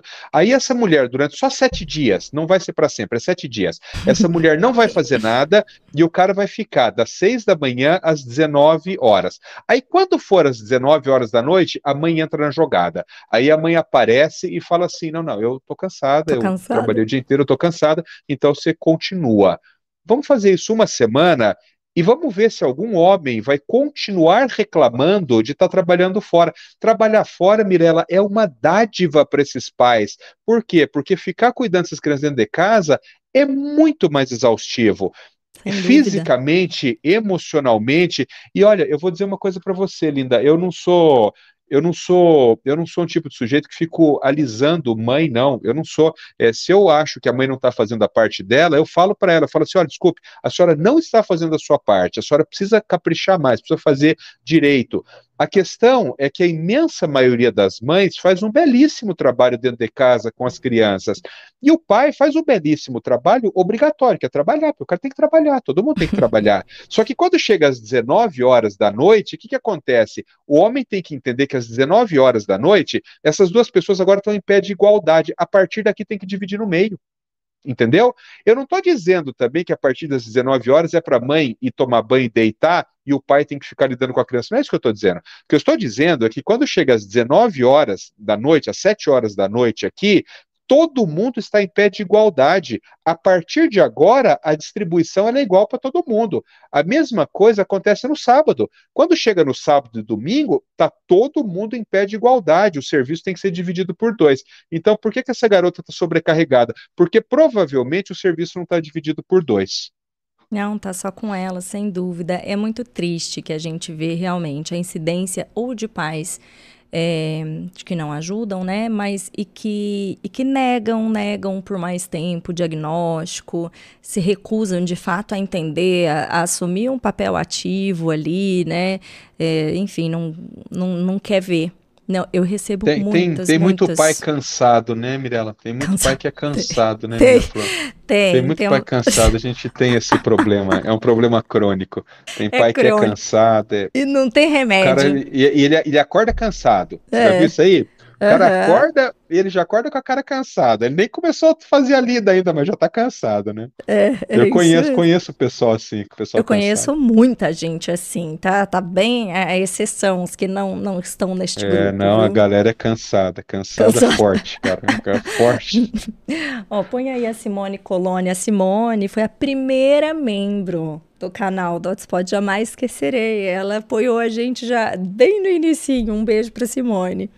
Qual profissional que avalia as terapias necessárias para as crianças, Tur? Na verdade, o ideal seria que você tivesse uma equipe multiprofissional, né, Simone? É, eu, por exemplo, como eu venho fazendo isso há muito tempo, eu consigo ali durante a consulta é, ter uma boa noção do que uma criança precisa e o, e o, principal, do que a criança não precisa. Aqui no Brasil, Simone, é, virou uma, uma folia que é assim, ó, fez diagnóstico de autismo, três sessões de psico, três de fono, três de TO, acabou. É isso, virou como se fosse ali um carimbão assim. É autismo, é três psico, três fono, três tel. Tem nada a ver isso aí, né? O, o, tratamento do autismo, eu sempre digo, ele é um tratamento muito vivo. Ele, ele vai mudando conforme o tempo vai passando. Você tira aqui, você põe ali, você aumenta aqui, você diminui ali. Então, é muito importante que você tenha um profissional experiente te ajudando para que ele possa ir te dando essa pauta, né, do que tem que ser feito. Mas o ideal é que haja uma equipe multidisciplinar que tenha pelo menos um médico, um psicólogo, um TO e um fonoaudiólogo todos esses profissionais, de novo, assim, né? Idealmente, eles deveriam ter uma formação em análise do comportamento. Sabe o que acontece, Simone? Análise do comportamento. Eu, eu, fiz duas pós-graduações em análise do comportamento. Eu não, não me considero um analista do comportamento, mas eu tenho uma boa noção das coisas ali da análise do comportamento, né? Você sabe o que, que acontece? Quando você não entende nada de aba, você não consegue conversar com uma pessoa que é um analista do comportamento. Sabe por quê? Você não entende os termos. Ele fala reforço, você não entende o que é, você confunde reforço positivo com negativo, você confunde reforço negativo com punição. Você não entende Refer com, o cara. É, reforço diferencial. Tudo, você não, você não entende o que o cara está falando. Então, se você não tiver na equipe as pessoas que pelo menos tenham assim uma, uma, formação em análise de comportamento, elas não vão ser capazes de oferecer uma boa intervenção. Se isso for muito difícil, porque de fato é, a formação em análise de comportamento é uma formação demorada, cara, coisa e tal. É, então, pelo menos um bom supervisor, né? Quer dizer assim, uma pessoa que entenda bastante análise de comportamento e que possa supervisionar a equipe. Perfeito. Tem mais perguntas? Acho que as perguntas foram foram respondidas. Tem muitos comentários, muita gente comentando aqui que eu, que eu tô de olho. Você tá vendo o chat aí também, doutor, ou não? Não vejo, linda. Não vejo. É, eu, te, eu fui ninguém, ninguém perguntou, ninguém perguntou aí se eu sou gay, Mirella? Não, não. Toda vez. Toda vez tem essa pergunta. Quando eu tô so... fazendo live, toda vez entra alguém ali para perguntar se eu sou gay. Mas isso no teu, lá no teu perfil pra te encher o saco quando tem as perguntas, né? A caixinha é, do absurdo. É porque um Mas dia você resolveu responder educadamente alguém, aí começaram a te apurrinhar, doutor. Isso Mas você é... sabe, eu não tenho nenhuma característica assim, menina. Eu fico curioso com isso. Você sabe que uma vez, sabe que uma vez uma senhora, uma senhora distinta, ela entrou lá, porque quando é piazada, né? Uma senhora entrou lá e perguntou assim: doutor, o senhor é, não é gay? Eu falei, mas não é possível. Aí eu fui lá na página dela, né? E era uma senhora distinta já, com seus cinquenta e tantos anos. Aí eu mandei uma mensagem para ela, falei assim, senhora, eu, eu, eu não sou gay, mas também não tem problema nenhum. Se eu fosse, eu falava, porque eu não tenho dificuldade nenhuma com isso. Mas no caso, eu não sou, simplesmente não sou, mas não tem problema. Mas eu agora, eu é que estou curioso. Por que, que a senhora acha isso? Por, por que, que a senhora perguntou isso, né? Daí ela falou assim: ah, porque o senhor não posta foto com a sua família. Eu falei, então é esse o critério. Se o cara não posta foto com a família, ele é gay. Se não é gay, ele tem que postar foto com a família. Olha, a, a loucurada é grande, Mirella. É, é, que, ali, é que ali na caixinha do. Na caixinha do absurdo, pessoal, tem muita gente que fica lá te trollando, enchendo seu saco, doutor. Pois é, menina, e eu acho que a pergunta é de verdade. E você acha que é de verdade? Eu acho que a pergunta fica... é de verdade, e eu vou lá e respondo. E, e aí depois que aí alguém entra ali, alguma amiga minha fala assim, Tor Paulo, não é para responder isso aí, não tá responde. falando de brincadeira. Pois é, e eu acho que é verdade, na boa vontade, vou lá e respondo. Isso, e responde todos os absurdos que o pessoal coloca, eles ficam pois lá te é. enchendo o saco. A Flor colocou aqui. Então, Paulo, você é gay? A Flor Costa. Aí, tá vendo? Ó, aí a Flor. É terrível terrível. oh, doutor. Vocês vão lá na página hum. da, da Flor ver. A, a Flor tem um livro, viu? Que é um ah, livro que. Da alfabetização, eu fiz, né? É um, é um livro de chama A Escola Não. e o Ensino da Criança no Transtorno do Espectro do Autismo. Coloca eu fiz aí, a revisão. Flor. Coloca, Flor. Eu fiz a revisão desse livro, eu fiz, o Lucelmo fez. É um. A Flor escreveu com a Liliane esse livro, Mirella, e ele é um livro escrito por professoras. Ele é muito ele é muito chão da fábrica, assim, é gente que entende do chão da fábrica escrevendo sobre transtorno do espectro do autismo. Eu gosto muito desse livro. O pessoal que está na linha de frente, né? Flor, coloca aí. Ela parou de responder aqui. Ah, ou então vão lá na página Flor Costa, que ela não, não, não, não colocou. É, ela, porque ela é prof, professora de educação especial, né? Ela, ó. a escola foi... ah, e o atendimento ali, do estudante com TEA. É isso aí, é isso aí. Gente. Leitura a obrigatória. Flor tem muitos anos de, de, de educação, ela é fantástica. fantástica. Aprendi a muito Cássia, a Cássia mandando, já participou aqui um monte, ela colocou, ó, teremos essas duas férias, Dr. Paulo e a Mirella, como apresentadora de seminário, te ajuda a ser mais forte em Jales, minha gente, isso mesmo, já coloca na agenda aí dia 23 de setembro que estaremos lá. Beijo, Cássia. Cássia é sempre muito querida comigo, é de uma gentileza comigo. Ela, o Ricardo, são de uma gentileza ímpar. Eles são demais mesmo. Pessoal, eu acho do que eu fui lendo aqui, acho que até algumas coisas eu fui incorporando aqui durante o nosso bate-papo. Acho que cobrimos aqui o tema, né, doutor? Que bom, que bom, fiquei contente, fiquei contente. esse tema, é, Síndrome de Down, é um tema que me é muito caro, porque eu comecei a minha carreira trabalhando em escola de educação especial com crianças com síndrome de Down. Então, esse é um tema que eu gosto, que eu gosto muito, que eu ainda estudo muito. Eu gosto muito desse tema. É, então, eu agora, pessoas do meu convívio ali, amigos próximos mesmo, que têm crianças com Down, então agora que eu tô, porque eu, de fato, passei a minha vida sem conviver com a diversidade.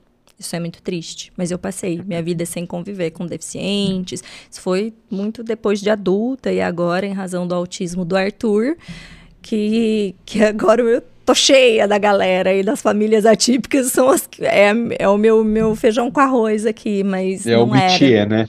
É o meu métier, mas é um termômetro do quanto ainda é, é fora, o quanto ainda né, não, não, não permeia o nosso medo. É isso, Total. pessoal. Um beijo para todo mundo que está aqui no chat. Doutor Paulo, muito obrigado mais uma vez. Eu é que a, agradeço, Mirella. A quinta participação e a gente vai, como fala, na meta aí de, sei lá, umas 100 participações, né, Doutor Paulo, praticamente um agradeço, associado Mirella. do canal. Eu te agradeço pelo convite, linda. Você, sempre que a gente tem oportunidade de interagir, você é sempre muito doce, sempre muito querida comigo. É sempre um prazer quando eu tenho a oportunidade de interagir com você. E em Jades a gente se vê pessoalmente, se Deus quiser. Combinado, doutor. Um beijão, gente. beijo para vocês. Até o próximo Hotspot. Tchau, tchau.